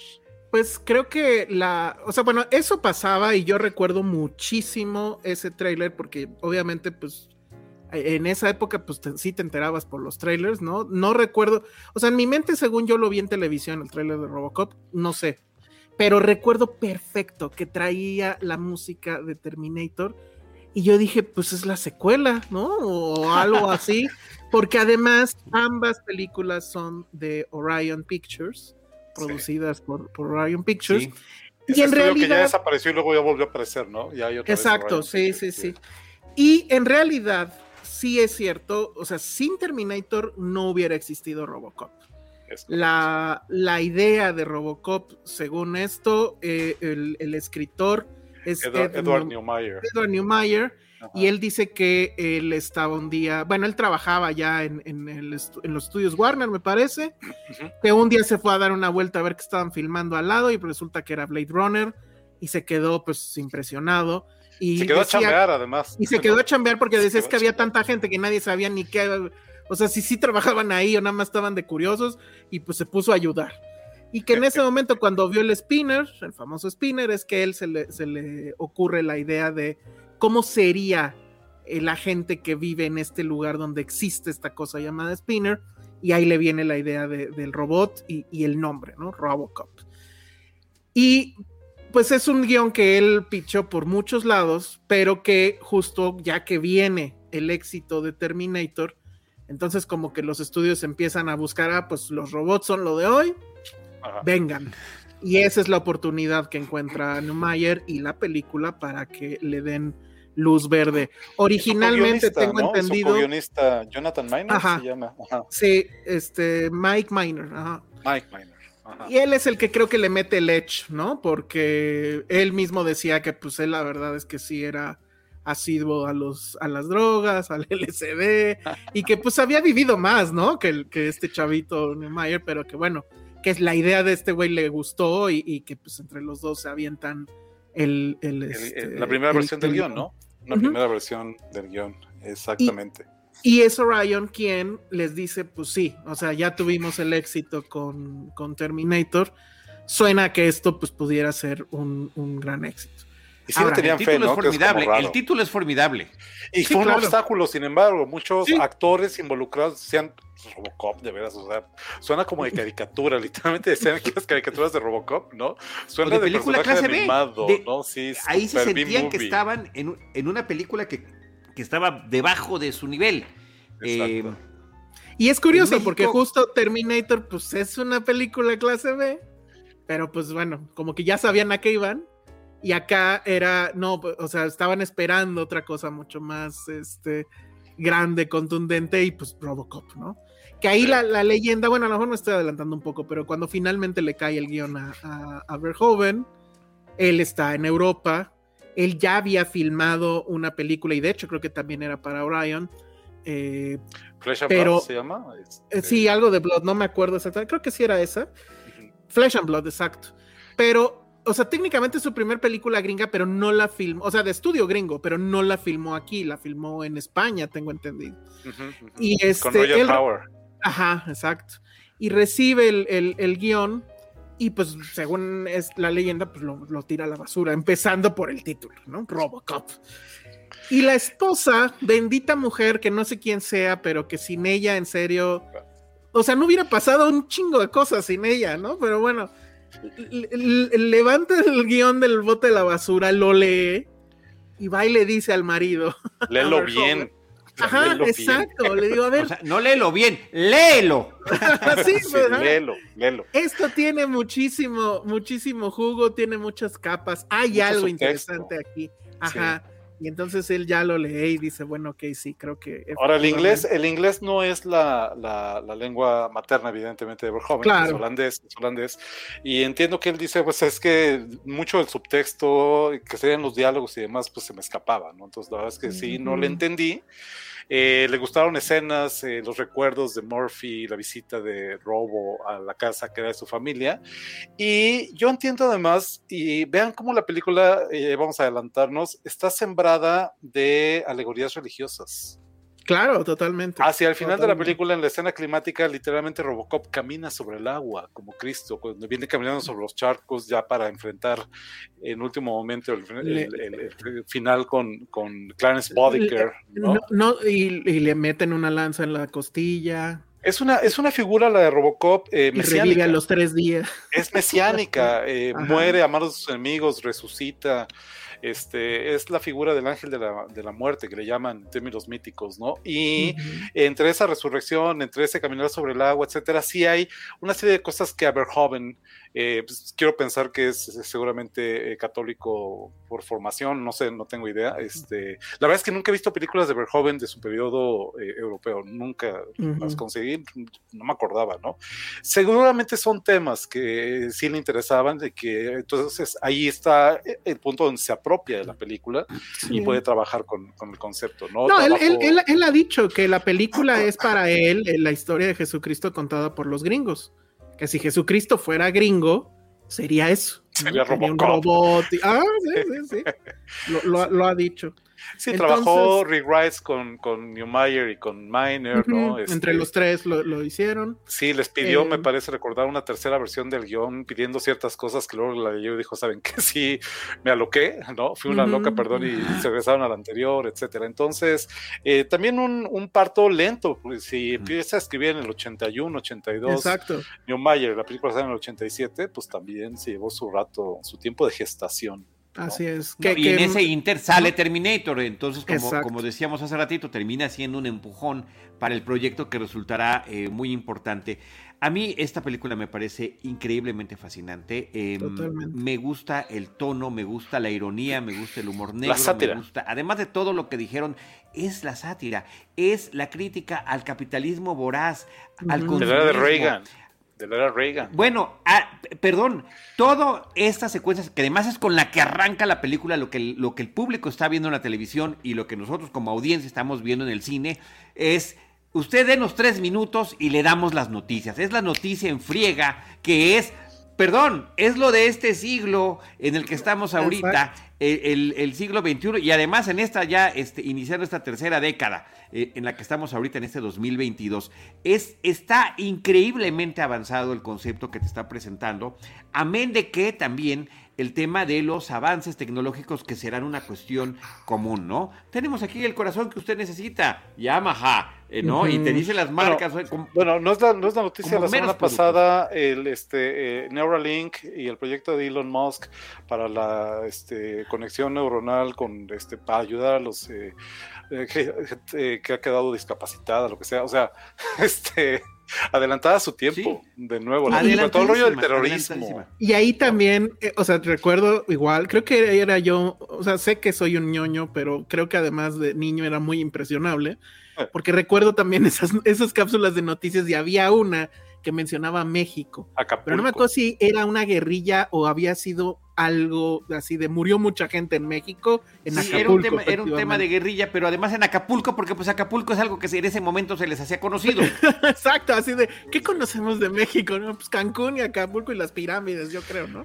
pero pero yo creo que en sí- aquel momento ni Cancún estaba en ciernes apenas, o sea, Ajá, era Acapulco el Sí. tipo de referencia que Pero había el, que tener. pero el asunto de que en esos entonces ochenta y tantos que te vinieran a decir que iba a haber tanta violencia en un lugar que tú sí conoces, yo sí conocía Acapulco, por lo menos tenía la referencia, también me, me daba un poco de nervio, ¿no? O sea, así de, híjole. Sí, y es ahora cuando no nos vamos a parar a Acapulco ni en broma, ¿no? Exacto. Yo no me voy a parar final, allá. Sí sucedió. Al Y- final, venga, venga. No, al final esos son los subtextos que sabiamente alcanzó a ver la esposa de Verhoeven. Sí, en serio. Eh, justamente, justamente hoy en la mañana en clase de géneros cinematográficos veíamos el tema de la sátira. En una pésima clase que di, estaba yo molido, me había parado muy temprano, dormí muy mal, di una pésima clásica, pésima eh, clase, pero eh, cerramos la clase hablando de sátira y el punto es que la película es una sátira. En ese momento no me vino el ejemplo, pero es un ejemplo de una sátira que no es comedia. Te ríes, pero no es chistoso. Ese es el punto, claro, ¿no? Claro, claro. Y está en el tono.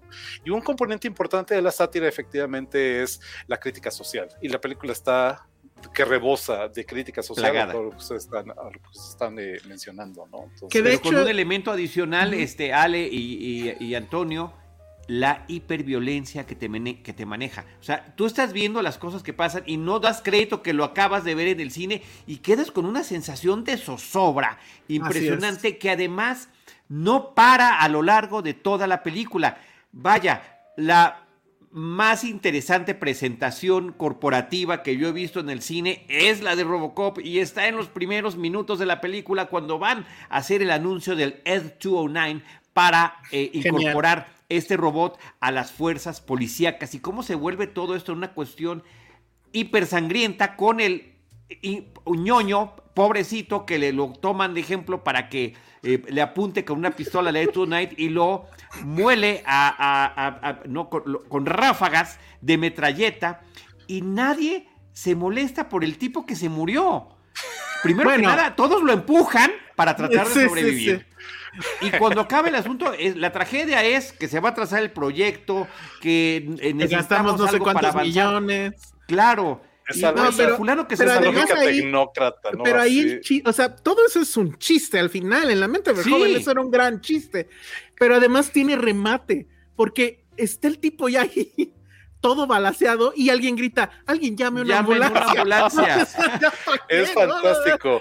De hecho, de hecho, de hecho cuentan que, que, Edward Neumayer, el guionista, el primer guionista, eh, pone esa escena porque era una fantasía que él tenía que habla del ambiente corporativo y que él había estado en juntas eh, desde los estudios, no sé, donde trabajaba, en los que su fantasía, así sunning out, mientras terminaba la junta, porque no ahorita no entra un robot y los mata a todos, y eso está en la película, eso está en la película. es, un buen resumen de, de, de esta, ¿cómo llamarlo? De este escudo que tienen las corporaciones que la pueden cagar y sí, pueden gastarse millones, pero al final los jefes, ¿no? Y, y, la parte de arriba no les pasa nada, o sea, no les cayó ninguna gota de sangre, se sale este hombre, no me acuerdo el nombre de quién es el clase del jefe de ahí, pero Dana Hurley, brillante, que sale en Halloween 3, además. Pero su, papel como el jefazo de jefazos es impresionante y está emputado porque pues ya, ¿no? Gastaron no sé cuándo, no sé qué, y allá atrás hay un güey este, lleno de balas, la sangre por todos lados, la gente además en shock, porque sí se ve gente en shock y que les llevan así Kleenex, ¿no? Para que se calmen o algo así. es increíble, o sea, es el resumen de la América corporativa de, efectivamente de la era Reagan y que bueno, sigue, obviamente sigue. Ya no usarán traje y ahora usan cuerpo, este, ¿cómo se llama? Este, estas camisas de tipo Steve Jobs de cuello de tortuga, pero vamos, o sea, al final sigue siendo exactamente esa lógica tecnócrata que decíamos, ¿no? Que ojo, es ahí donde Robocop es mucho más que Terminator, una genuina obra de ciencia ficción. Si definimos la ciencia ficción como un género en el que efectivamente el avance científico y tecnológico eh, plantea problemáticas, conflictos a la condición humana que no existirían sin ese avance científico y tecnológico, eh, este discurso de la película en cuanto a qué es lo humano, qué es la máquina, dónde se encuentran, se encuentran en esta figura de Robocop que lucha por recuperar su humanidad, eh, arrancar esa humanidad de este mundo tecnocrático de lógica maquinal, de nuevo, este, determinista, ¿no? Regido por el interés y el dinero. Eh, ese es un discurso perfectamente de la ciencia ficción, que con elementos de película policíaca, si ustedes quieren, ahí están los policías. Y en clave de sátira, insisto, hace una obra maestra, creo que es fantástica también la película, ¿no? sí, en, e, en, ese sentido, e, esta era como la pregunta final del, del, programa. ¿Qué, ¿Qué, película es mejor? las dos nos encantan, Híjole. pero Robocop está en un nivel increíblemente superior por Híjole, todo no este- puedo, no puedo escoger. No, estás- neta, no están- me hagan escoger, por No, favor. no, tienes que en En mi corazón sí es- está es- más Robocop. Sí. Es que aquí hay. Es que es, es que es Verhoeven. O sea, al final es Verhoeven porque en Robocop hay sangre, hay sudor, hay. bueno, lo voy a decir, hay tetas. Este, no, eh, I will that for a dollar. La burla a esa. A ese tipo de programas que eh, tengo entendido que tal cual era una parodia de Benny Hill, así lo pensó Verhoeven, ¿no? Sí, Eh, sí, estos sí. programas donde literal, pues lo que hay son tetas, ¿no? O sea, ¿no? Estamos vendiendo carne, Es- literalmente. vendiendo no carne, vendiendo exacto. carne. esta y, otra esta otra escena que también insisto soy muy ñoño pero de niño cuando vi la escena donde está el que inventó a Robocop el bueno el que el ejecutivo se me olvida su nombre pero es un gran actor que ya Sí, murió por cierto Sí, este, ahorita les digo ay, Miguel Ferrer Miguel Ferrer. y que está en este festejo pues con dos putas no y con coca Y metiéndose coca a Ajá, pero en los ¿no? pechos de la, o sea sí es o sea, para mí como niño sí pues wow wow wow what's Wow. going on here, Sí, no, bueno, O sea, y yo que no tenía aparte, idea ni que era la coca, ni que los pechos. y que aparte eran en esos, algún ¿no? momento este, está la seriedad del asunto que tiene que decir bitches live, ¿no? Ajá, Este, exacto. Porque llega. Clarence Boddicker. No hemos hablado de la pandilla de villanos y de Clarence Boddicker, que es uno de los Bueno. grandes villanos del Es cine que de los todos los 80. villanos están increíbles porque tenemos a Ronnie Cox como Jones, ¿no? Este, En el mundo Dick Jones corporativo. ¿no? En el mundo Dick corporativo. Dick. Pero además tengo entendido que este actor toda su vida había hecho puros papeles de hombre bueno, ¿no? Así, Sí, de, de buenazo. bonachón, ajá, Ajá. o súper buenazo. Y después de esto, repite, creo que en Total Recall, básicamente haciendo el mismo papel, ¿no? De- del corporativo culero, pero wow, le sale increíble. Increíble. Sí. correcto. Es así de bueno. Luego tenemos a, a, efectivamente a Clarence Bodiker, que según yo en el guion está inspirado como que en algún asesino serial, tengo entendido, o algo por el estilo. Ah, no, ya me acordé, en el Chacal, en el Mm. famoso Chacal, creo que era del, de Latinoamérica, no sé, este hombre que en algún momento aventó una bomba en un centro comercial lleno de gente, algo así. Entonces esa era la idea. Kurtwood Smith, que también no había hecho pues prácticamente nada Y que notable, ustedes lo ubican como papá bonachón en That 70 Show. ¿no? Exacto, O sea, sí. así de nuevo. Bueno, No, en papá rudo, papá rudo, papá rudo. Pero no con esta rudeza sádica que tiene Que- su personaje. que fíjense porque que- es- no puedes creer la maldad que, que está encarnando este individuo. Que fíjense que creo hay ahí un. Yo lo, yo lo acerco mucho al Hans Gruber de Duro de Matar. Eh, eh, eh, villanos Pero con. sin, sin la elegancia. No, villanos con más de una lectura, porque se las da. Tiene una persona y proyecta algo Bodiker y no es eso, al igual que Hans Gruber, que se le da elegancia y se lo dice la esposa de McLean, es un vulgar ladrón, güey, ¿no? Y Sí. eh, Bodiker, que eh, recuerdo ese dato, le ponen los lentes porque los lentes lo hacen ver intelectual y más inteligente de lo que realmente es. Y creo que ese es un elemento muy importante del personaje que siente que tiene el control, esa escena brutal, eh, este, sádica hasta la pared de enfrente cuando matan a, a Alex Murphy, no, bueno. policía, ¿no? Y de pronto sí. Y dice, ah, sí. give, the, give the man a hand. Sí, los, sí. Una mano, sí la ¿no? burla. Bueno, y, y, veníamos apenas de la escena de la junta corporativa. Entonces, Exacto. no te da descanso la película en ese la sentido. La violencia es delirante. Sale, ¿no? a ver, yo sí recuerdo la primera vez que la vi, salí con, con el corazón acelerado. O sea, qué emoción, qué tensión. Eh, pero también como, como película de venganza también funciona increíblemente bien y te da esa suerte de satisfacción con la que te puedes proyectar en ese tipo de filmes y en ese tipo de historias. Y, y bueno, y esa escena, o sea, es muy violenta. O sea, creo que ahí sí no hay forma de, de minimizarlo ni nada.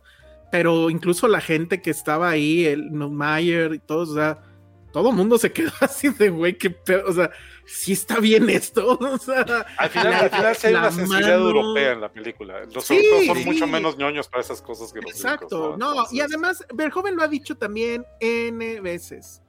Mis películas son violentas, sí, pero son violentas con un con una este consecuencia. mm, O sea, a diferencia de la violencia gringa donde pues nada más tiramos balazos y ya, y pues sí vemos que se muere alguien pero no pasa nada. Aquí vas a ver sangre porque eso es lo que pasa cuando se te mete una bala en el cuerpo, ¿no? Y vas a Pues- ver este todo eso, ¿no? O sea, es así porque sí sí quiere proyectar esa eh, El la terror de la consecuencia. violencia. y el terror de la violencia. ¿no? Cuando Claro. Murphy levanta su, su brazo y ya no tiene mano, es, es, eh, es brutal.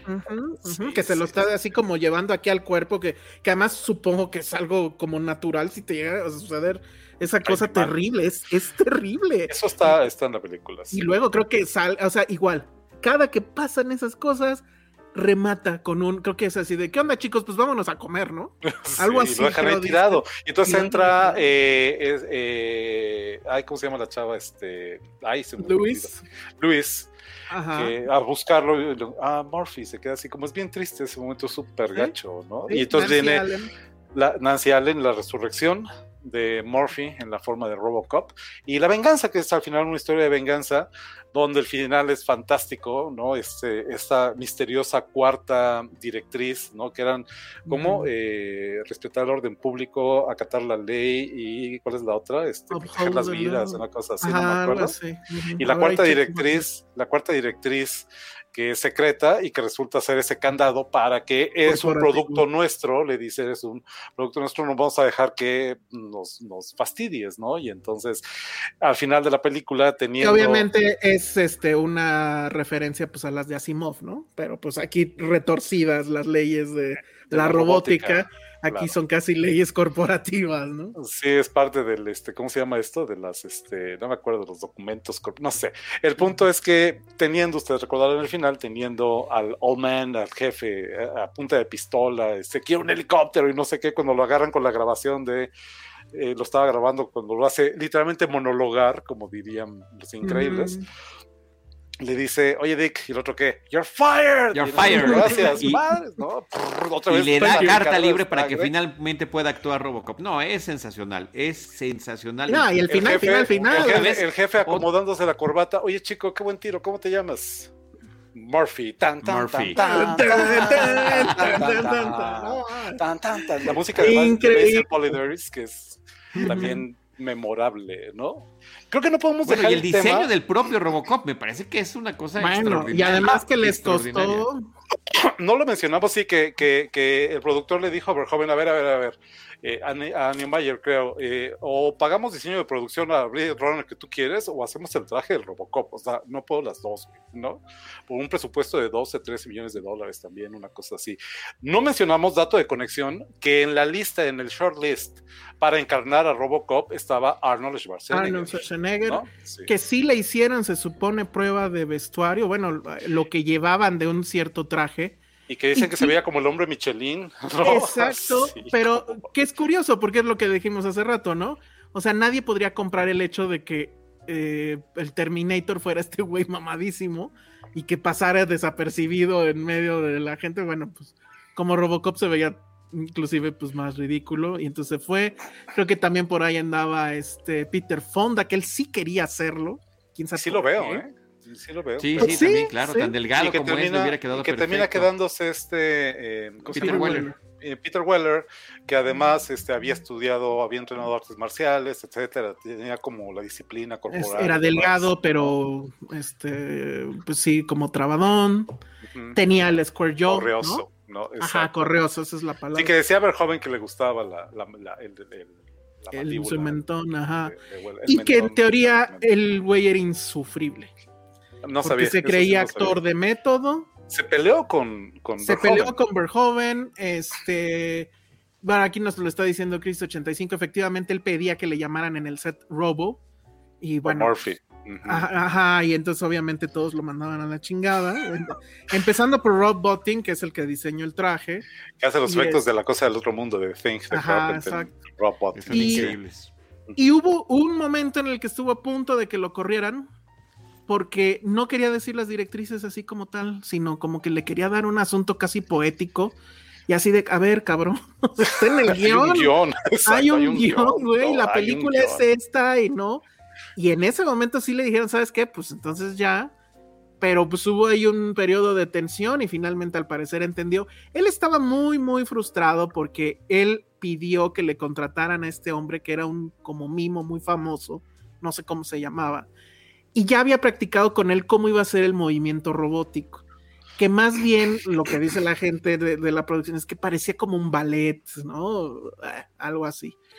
Y cuando llega el traje y que se tardan horas en ponérselo, pues se da cuenta que no puede hacer No es los igual. movimientos. No puede, sí. Y entonces estaba con esa frustración, etcétera. Pero bueno, al final, pues este, creo que sale increíble, ¿no? O sea, el tema Sale de cómo increíble gira la y, y a pesar de, de un, claro, eh, esa limitación de movimiento termina funcionando para el personaje y había otro dato y curioso que es muy interesante, con el traje no cabía en el coche y Ajá. entrar y salir del coche era algo constante, o sea, entraba sin pantalones para poder entrar, para tener la parte de arriba y por eso es que está editado que cada que sale ves que se abre la puerta y, y que sale la pata, para que no vieras eso y termina funcionando mucho mejor.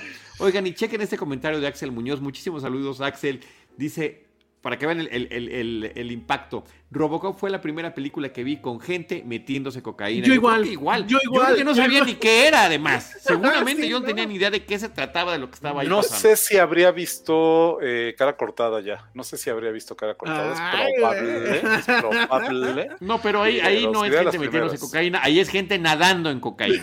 Entonces ya es, ya es Sí, algo. eh, es algo- No, yo ya es algo seguro muy no había diferente. visto eso. Que por Gente cierto, metiéndose en conexión- cocaína. Sí, exacto, es al revés. Es gente Metiéndose en la metiéndose en cocaína. cocaína. Eso es muy bueno.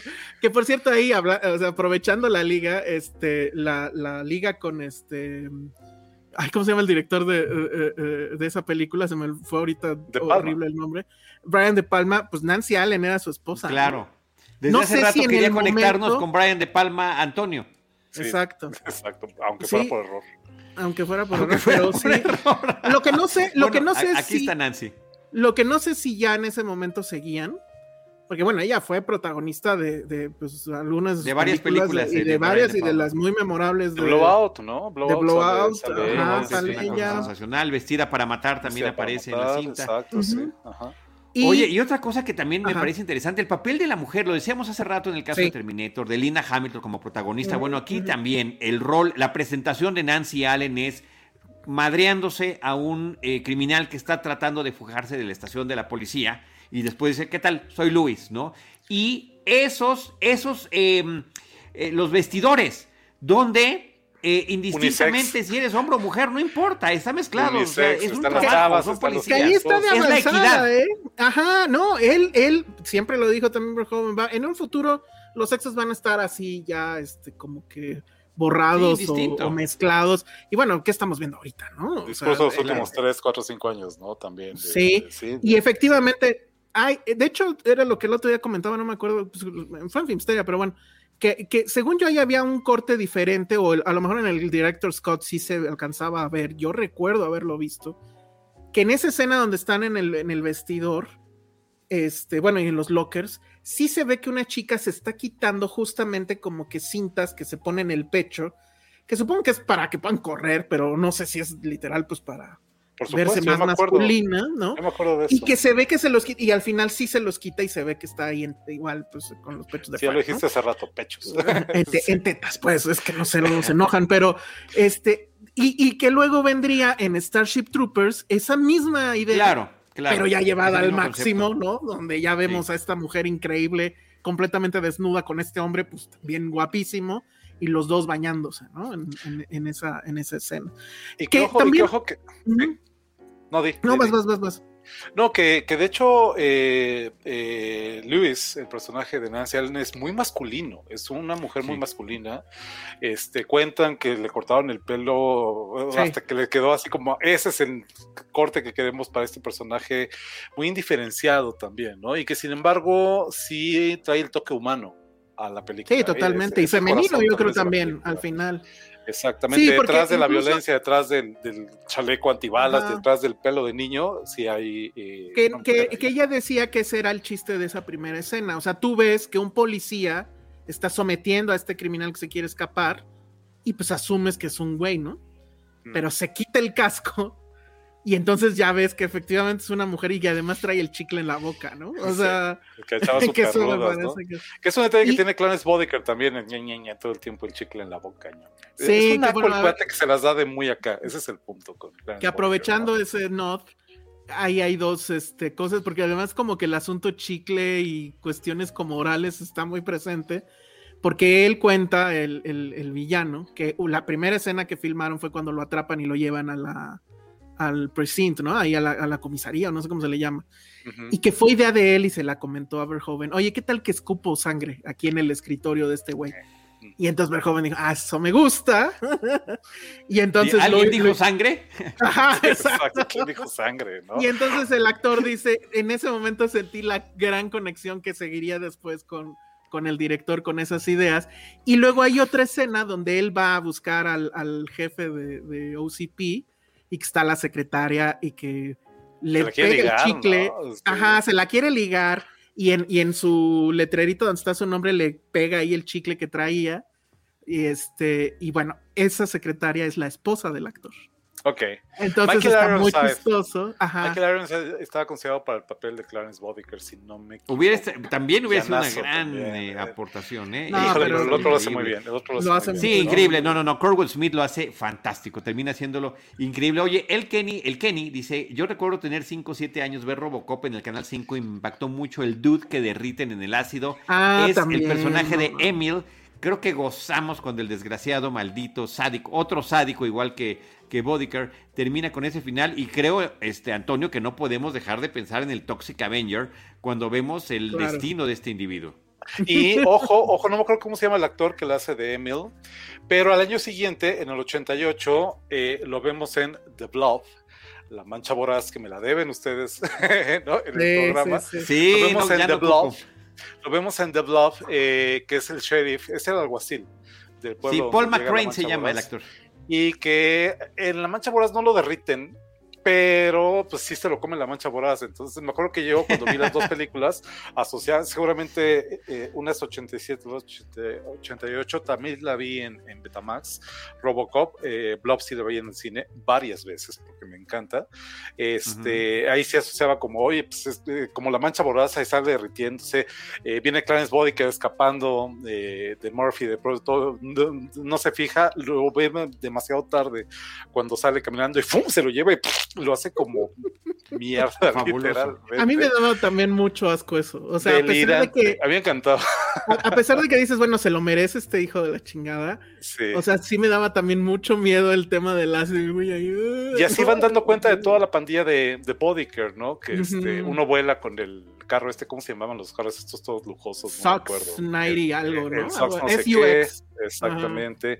Eh, este otro actor, eh, ay, que hace el papel, de Laura- el papel del papá de Laura Palmer en Picos Gemelos, em, Ay, que es Leon en Robocop.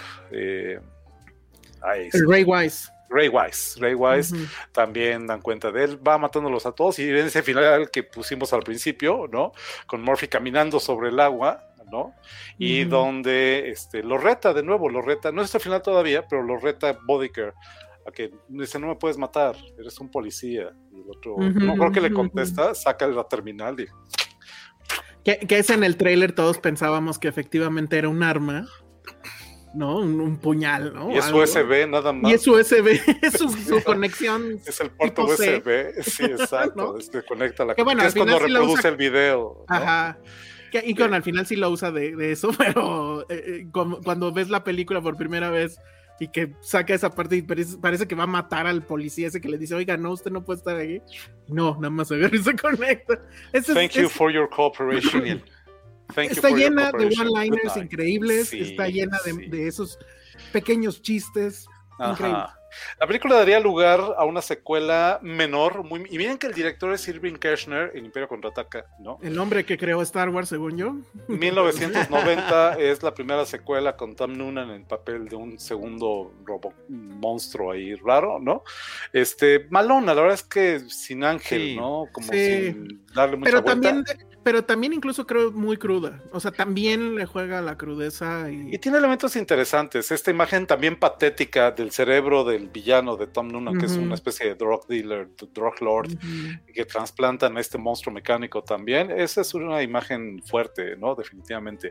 La tercera el película es horrible. La tercera es horrenda. La tercera tres es Ni Robocop. siquiera sale Peter Weller. Es No, ya no es correcto. Weller. es correcto. Es este. ¿Quién es el actor, Charlie? No sé, pero No, el no, chiste es no, que no, no me Robocop se, se vuelve super barrio sí, tiene sus homies. No tiene sus homies y está en el hood, ¿no? Y es así, vuela, tiene unas alas. No, ¿no? y así, y, y- y como super barrio, era ah, quieren este, apropiarse de las casas de los pobres, voy a ir a ayudarlos.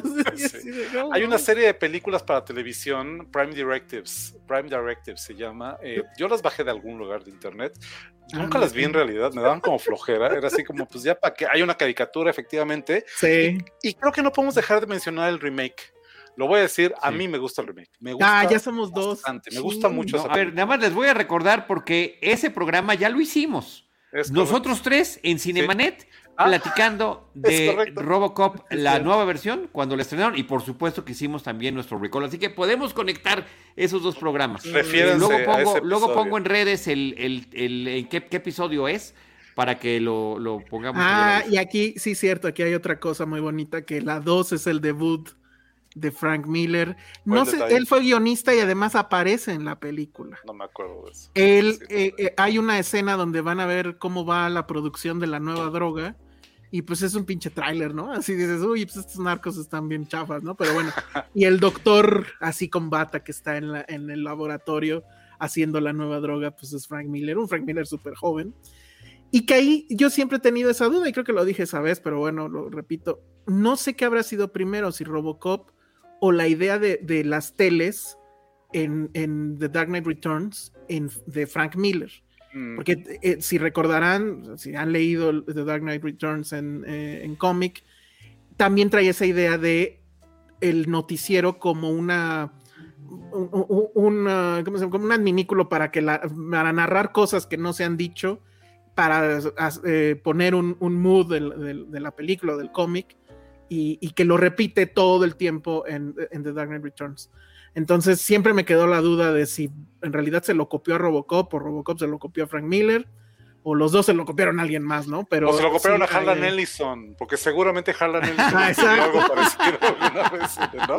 Y la otra liga con Frank Miller es justo pues la que le da título a este episodio, porque según yo es él, ¿no? El que hace Robocop contra Terminator en el cómic. No sé. No me acuerdo quién lo escribe, es de Dark Horse Comics. Yo Es me acuerdo haberlo Horse, comprado. Eran, eran cuatro partes.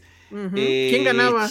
hay, hay que se- hay que, eh, no, creo que ganaba Robocop. Supongo que Robocop. Eh, ¿no? y creo que es al que le iríamos, ¿no? Sin duda. Sí, pero ¿cómo? O sea, es imposible que Terminator caiga.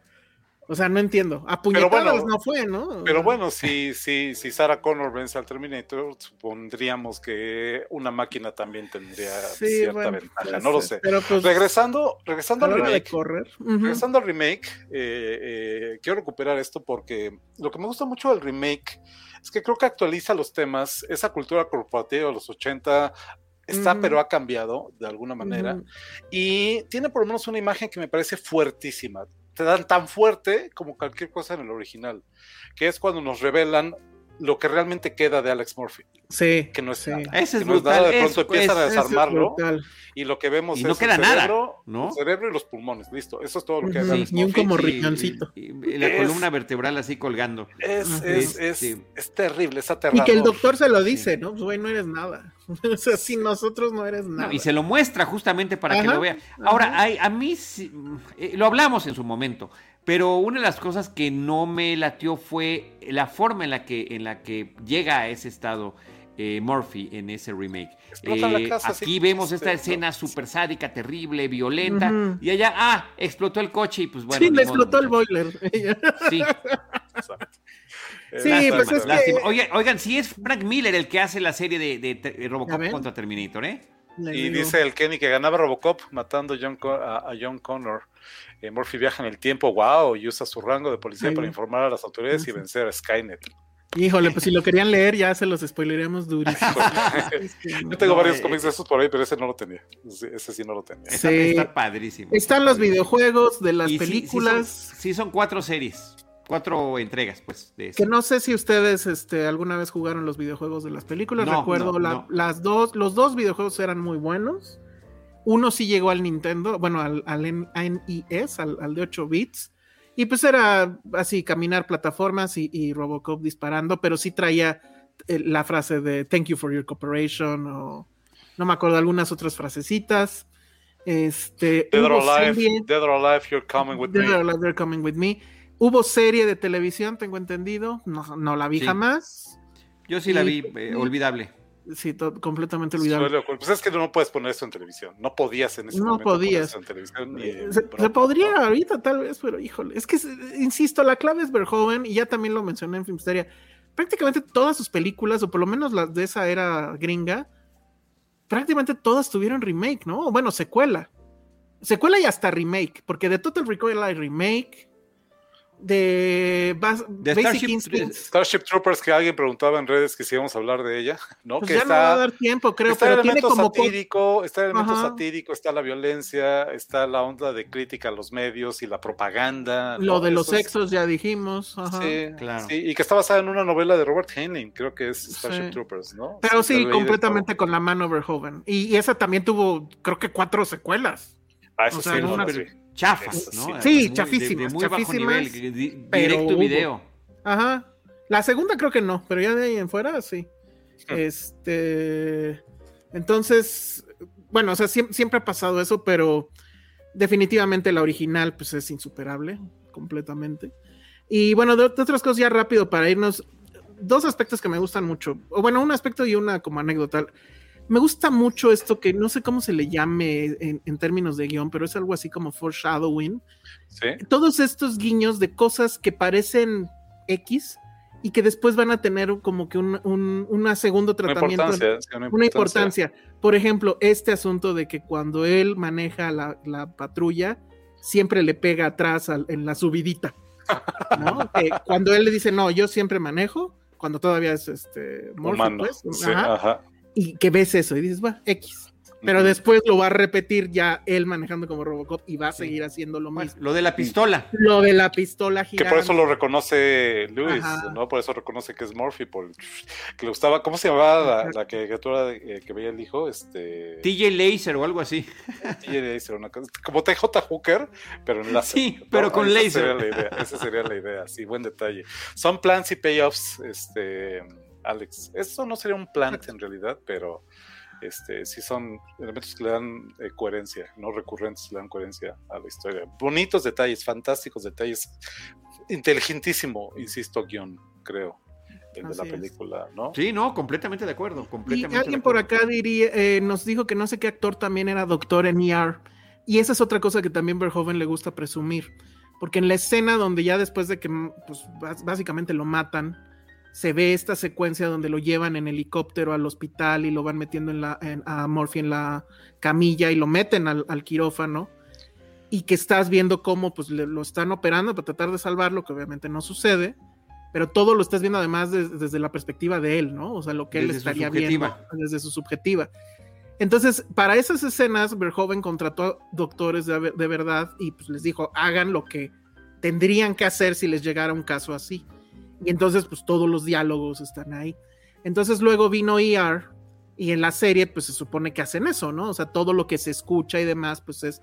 Y entonces Verhoeven decía, además, fui y les inventé el género este de ER, porque de ahí me lo volaron, yo hice eso primero, bla, bla, bla. Fíjense que anoche, fíjense que anoche estaba viendo eh, la tienda del movie, esto sería un comercial de movie, supongo. Nunca había visto una película de Barrett Schroeder que se llama La escafandra y la mariposa, de Sí, claro. 2007. Nunca la había visto. Y Buenísimo. sale pasado mañana de, de movie y la quise ver anoche. Y toda la primera media hora, tal vez, de la película, es desde el punto de vista eh, riguroso del cuate que está este, eh, en este síndrome que está encerrado en sí mismo porque tuvo un accidente cerebrovascular y no sé qué. Pues estuvo antes en Robocop, literalmente, que es Sí, lo que sí, celebraron sí, sí. tanto esa película de Shredder, ¿no? Entonces, influyente como ella sola, además. ¿no? Oye, y en esa escena también de lo más impactante. Oiga, ¿le podemos salvar el brazo? No, nos sirve mejor sin él, No. quítaselo. Y, y lo- y lo- y que lo apagaban, sobre todo también para la elipsis, era genial, porque lo apagaban y luego lo prendían y ya habían ido avances de su transformación.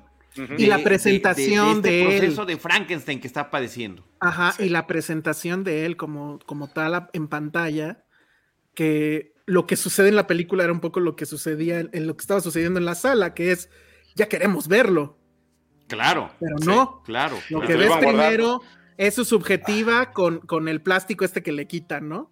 O sea, hicieron un unboxing de, de Robocop. Llega a la estación de no policía y nada más vemos los entre los policías la cabeza pum, y los golpes. Y todos los, policías ¿no? queriendo ver Sí. que somos Corriendo. nosotros queriendo ver, ¿no? Ajá, corriendo. Sí. Luego pasa por este pasillo donde están estos cristales translúcidos que no dejan ver y nada más ves ahí la mole y escuchas los pasos, ¿no? Tú- o De sea, hecho, no lo vemos hasta que sale, hasta, hasta la escena del, del super, ¿no? Del supercito. Hasta ahí lo como tal, a full, ¿no? creo que sí, pero ahí ya lo ves de espaldas. No, y sí lo ves de frente porque se sienta en la silla y hacen lo de Target. O sea, Mm. Sí, es cierto. sí, toda es esa cierto, sí, secuencia es en serio tan bien hecha. Es Sí. increíble. En La es escena del violador, ¿no? Que está Ah, la bueno, chava agarrando. Fabuloso, fabuloso. Increíble. Y Película. bueno, y pues eh, la- la- los actores en muchas entrevistas han dicho que sí, efectivamente, Verhoeven era intenso a madres, que cuando le quisieron, bueno, hubo un momento donde le dijeron, ¿sabes qué? Ya, ya no hay lana. Y pues se puso loquísimo, ¿no? Y cuando le vinieron a decir que tenían que bajarle a la violencia, porque tenía la- el rate X, Mm. que en ese entonces pues era Sí, lo que le daban a las películas muy pesadas, o sea, no necesariamente que fuera porno, después ya se quedó en el porno, pero bueno, así de, you wanna fuck my movie, you wanna fuck my vision, y no sé qué, y así, o sea, sí me lo imagino, ¿no? Me lo imagino Sí, como- sin problema. hablando mal inglés, ¿no? Este, ah, y, y que bueno, pues finalmente tuvo que ceder, no hubo de otra. Contractualmente le habían pedido una película, este, Y hay dos versiones, entiendo. Hay dos, una Hay versión dos editada y otra, y otra. Exacto.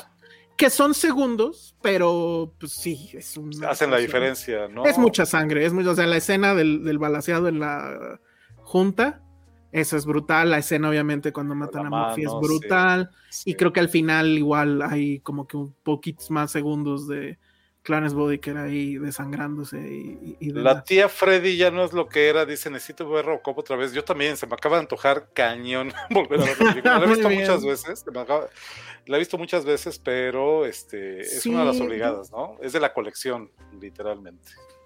¿No? A ver, Sí, sin problema. Bueno, yo por ahí tengo una cajita que es metálica, además, que está padrísima. De, eh, Es la hora, es la hora, es la hora de la memorabilia. Sí, ¿no? yo tengo esta.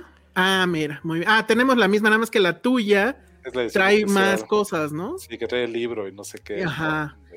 Que, eh, digo, creo que no hay versión 4K todavía. Sí, esta Pero- sí ya salió en 4K. Esa sí es la de Arrow. 4K. Ah, bueno, no, esta no es, pero ya salió.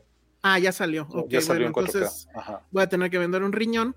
Pero este, lo bonito de esta versión, porque creo que se perdió eso, sí había anteriormente una versión con el comentario de Verhoeven. Esta ya lo trae de regreso, porque eso creo que ya en las versiones más modernas no lo traía. Esas no son dos discos, ¿verdad, Alex? Creo que sí. Porque esta trae No sé. el Director's Cut y trae el Theatrical Cut. Trae Ajá, dos- sí, esta sí la las dos también. Y bueno, Sí. dice que es de una restauración en 4K, pero evidentemente esto no es como Los tal 4K. 4K. Sí, no, pero este ya salió en 4K. Este es la, el Blu-ray. De hecho, está cerrado, todavía no lo he abierto, pero, pero sí está en 4K. Está. Y búsquenla porque estas pelis de Arrow se agotan y luego comprarlas en eBay. Les cuento, porque luego cada rato, ¿no? Así. Y Sí. tengo esta, esta Terminator que es difícil encontrar una versión bien, buen transfer, etcétera, de Terminator. Esta me gusta porque es eh, de librito y me gustan los, El, el collectible, ¿no? Claro, Tiene- buenísimo. Y, tiene y su creo que esa sí ya había 4K, ¿no? Sí, Bueno, hay de la está. 2. De la 2 sí sé que hay 4K, lo tengo por ahí, pero. Me está costando mucho trabajo dar el brinco a 4K. Me pasó cuando el DVD al Blu-ray. Yo, si no voy a volver a comprar todas las pelis que ya tengo en Blu-ray, no. pues, ah, seguramente tengo Robocop en DVD en algún lado, ¿no? Pero bueno. No, yo sí ya, ya. Ya es de esas cosas que ya que lo haces, no hay marcha atrás. Pero sí, como que. O sea, está yendo mucho más lento que el DVD, ¿no? El DVD, la, la velocidad de, de aceptación del público fue así brutal. Y en el 4K se está tardando mucho. Entre otras El cosas, porque el tardó. digital. Ah, perdón, el DVD, el DVD. El DVD sí se adoptó rapidísimo, el Sí. Blu-ray se tardó, pero el 4K se está tardando. Yo creo que va a morir. Pero este, tenemos este tema y más con este tipo de películas. O sea, tener una copia física siempre es buena idea, porque aunque digan, Sí. ah, pues es que está en no sé qué plataforma plus, ay, al rato seguramente es la versión con menos sangre, o al rato alguien se enoja y la bajan, o lo que sea. Y pues sí, o sea, tener esto en, en- en físico, digo, yo ni la he abierto, pero bueno. Igual te digo, la tengo así sí, como- o sea, pero es un asunto como de, ajá, exactamente. Entonces, bueno, pues ahí está. Ah, bueno, dentro de las otras cosas de Memorial, no tengo tantas de, de Robocop, tengo este de NECA, Ah, es que qué lo padre. compré en una venta de esas de, de Blockbuster de ya llévense todo porque ya nos vamos. Mm, Y es esta figura donde se ve Robocop, además es la versión donde ya está todo madreado. mm. En esa escena que también duele mucho, ¿no? Cuando todos sus Sí, amigos le, le echan montón, eso es horrible. Le hacen bullying al, al, al Robocop. Y Al tengo Robocop. este, que es, hubo pocas ediciones de esto que hacía Ah, McFarlane está Toys. Yo lo tengo también. Esos pósters eh, En 3D, 3D. de McFarlane Toys. 3D. Exacto, Sí, sí, sí. que había, Sí. recuerdo que había de Jaws, bueno, de Tiburón, y estaba este, y no sé si hicieron más. Que esto siempre me ha tenido aquí una intriga, porque atrás trae esta cajita donde pues irían unas pilas, pero ¿Y pues no? no, entiendo, no, no. ¿Ya no, la abriste? No, no sé. No, nunca he tenido la, porque además es como un remache. Yo siento que, porque además ve, yo siento que en algún punto pensaron que tocar el tema, que tocar el tema musical o algo, Ajá. pero no alcanzó el no. presupuesto, yo qué sé. Ajá. A lo mejor. Entonces, pues ya no. no- Pero no lo de la puerta abierta es sensacional. A lo mejor, a lo mejor de- trae de- coca de- ahí dentro para I buy that for a dollar. I bought that for a dollar, claro. Sí, sí. Pero sí, este es increíble. Está bien padre. Está muy bien. Está súper Sí, padre. Y pues ya no ha habido muchas cosas así, o sea, creo que McFarlane pudo haber sacado buenas figuras. Más. La caricatura, este, lo único bueno que nos trajo es que sa- salieron las, las, este, las figuras de Los acción. muñequitos, ¿no?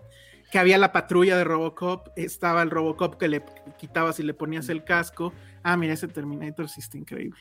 Está Este buenísimo. lo estoy sacando aquí. También de McFarlane Toys. Sí, Ah, fíjate, este de sí, Movie es que creo que serie hace Movie Man. mejores peli- hace mejores figuras que cómics. ah. seguro. Y luego estaba ese que les digo que era el de la caricatura. Sé que lo tuve, pero pues ya se perdió en la guerra. Este, que era el que tenía chinampinas, que, que tenía un- una cosita atrás y entonces pues estaba así como disparando, ajá, y tronaba. Sí, tenía como el, el rollito atrás. el rollito de las, de las sí, chinampinas, y entonces eh, eso Sí, estaba muy no. padre, Sí, pero no. pues sí, quién sabe en qué momento se perdió. ¿Dónde paró? Entonces, bueno, así es. Charlie ya se fue a buscar sus juguetes también.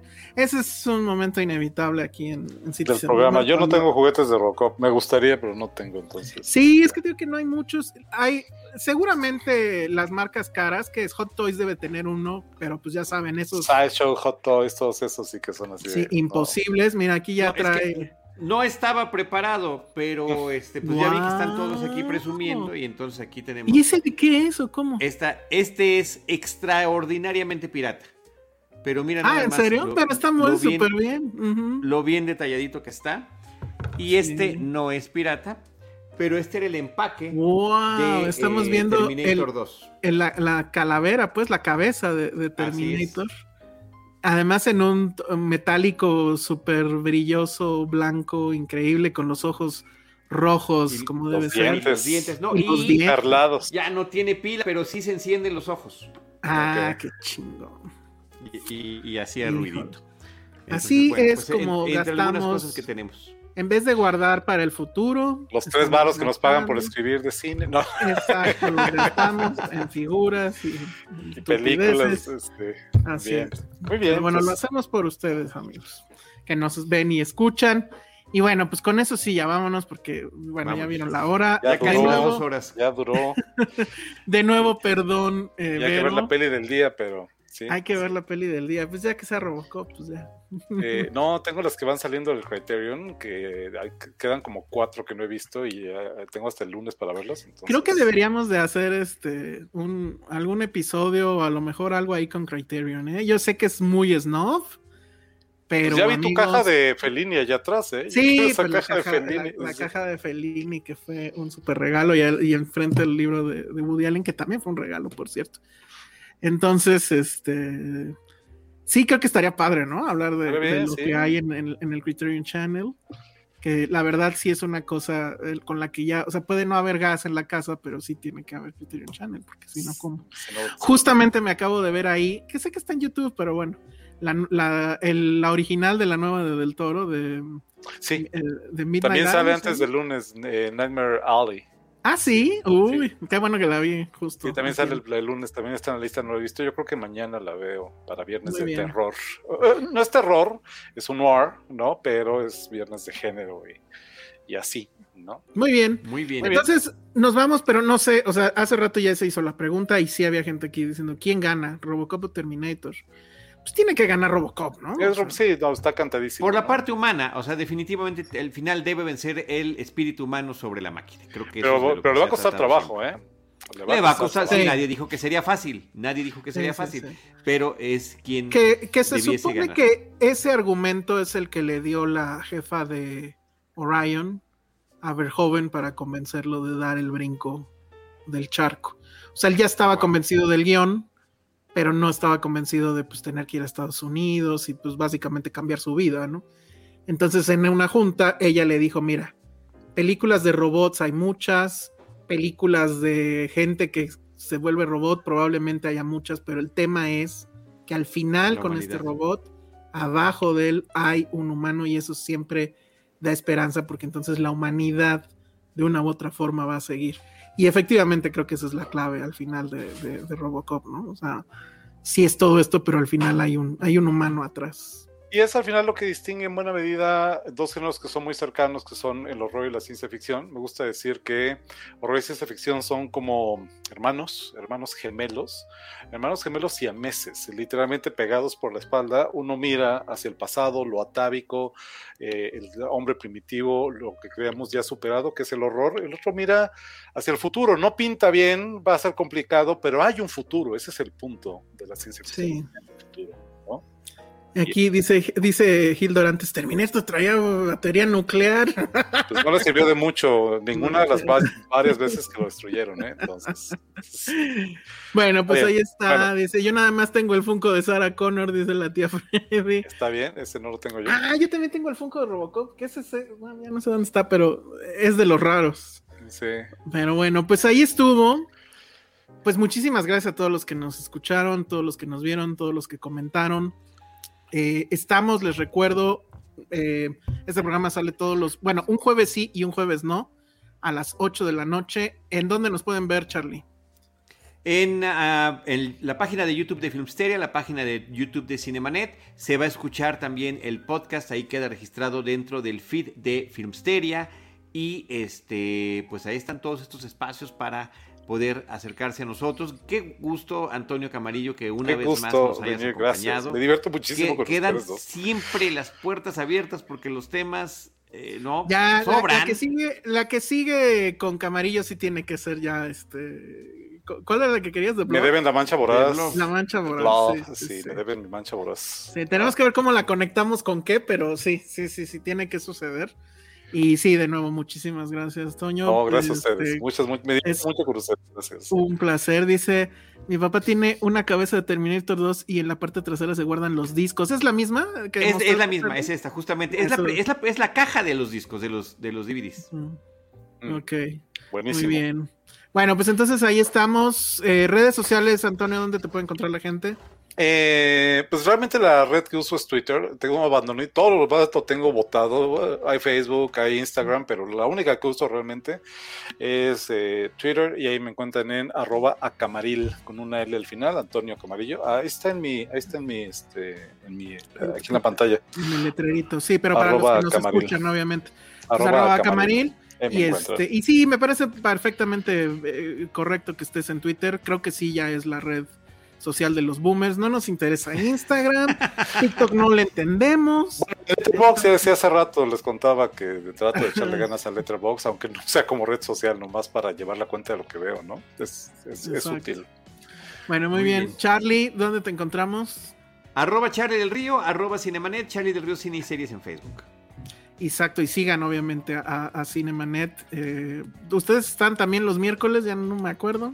Los Creo que sí. miércoles a las 8 de la noche. Bueno, hemos estado cambiando el horario, 6, 7, Tenemos 8. una competencia por el horario Sí. voraz, pero para Pero todo hay. pues es no, únicamente pues- para la transmisión en vivo. Yo sé que hay gente que nos escuchan a los dos, así que Exacto, justamente, justamente. Y bueno, yo tendría que mencionar eh, Horroris Causa, que hicimos un Claro. especial de Halloween el año pasado. este, Horroris Causa está parado básicamente por la pandemia, porque la producción se hace con la UAM y la UAM tiene, eh, eh, Azcapotzalco tiene año y 10 meses, 11 meses cerrada, ¿no? Entonces, este, está parado por eso. Hay una quinta temporada de Horroris Causa encerrada en las instalaciones de One Radio, literalmente, sin escucharse, atrasadísima, tiene dos años que la grabamos, ¿no? Pero hicimos este especial de Halloween en octubre pasado y nos divertimos mucho, le fue muy bien con la gente. Eh, pues Horroris es como los monstruos de los que hablamos en este programa, como cualquier buen zombie o vampiro, no van a estar eh, muertos por mucho tiempo y en cualquier momento Horroris Causa regresará de la tumba como debe de ser.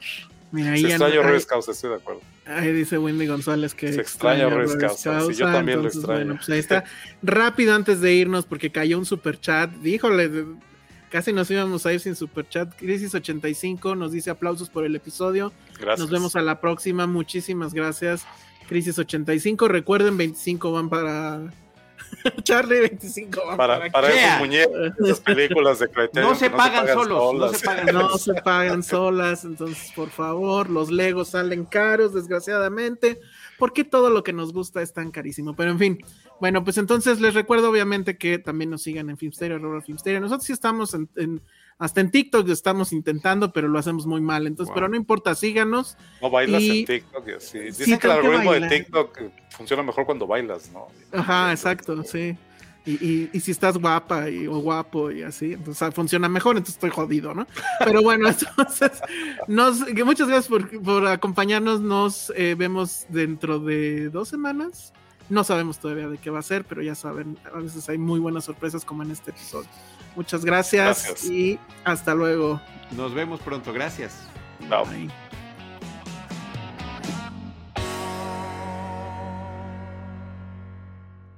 Gracias por acompañarnos en Citizen Boomer. Te esperamos en nuestro próximo episodio con más películas y series del pasado.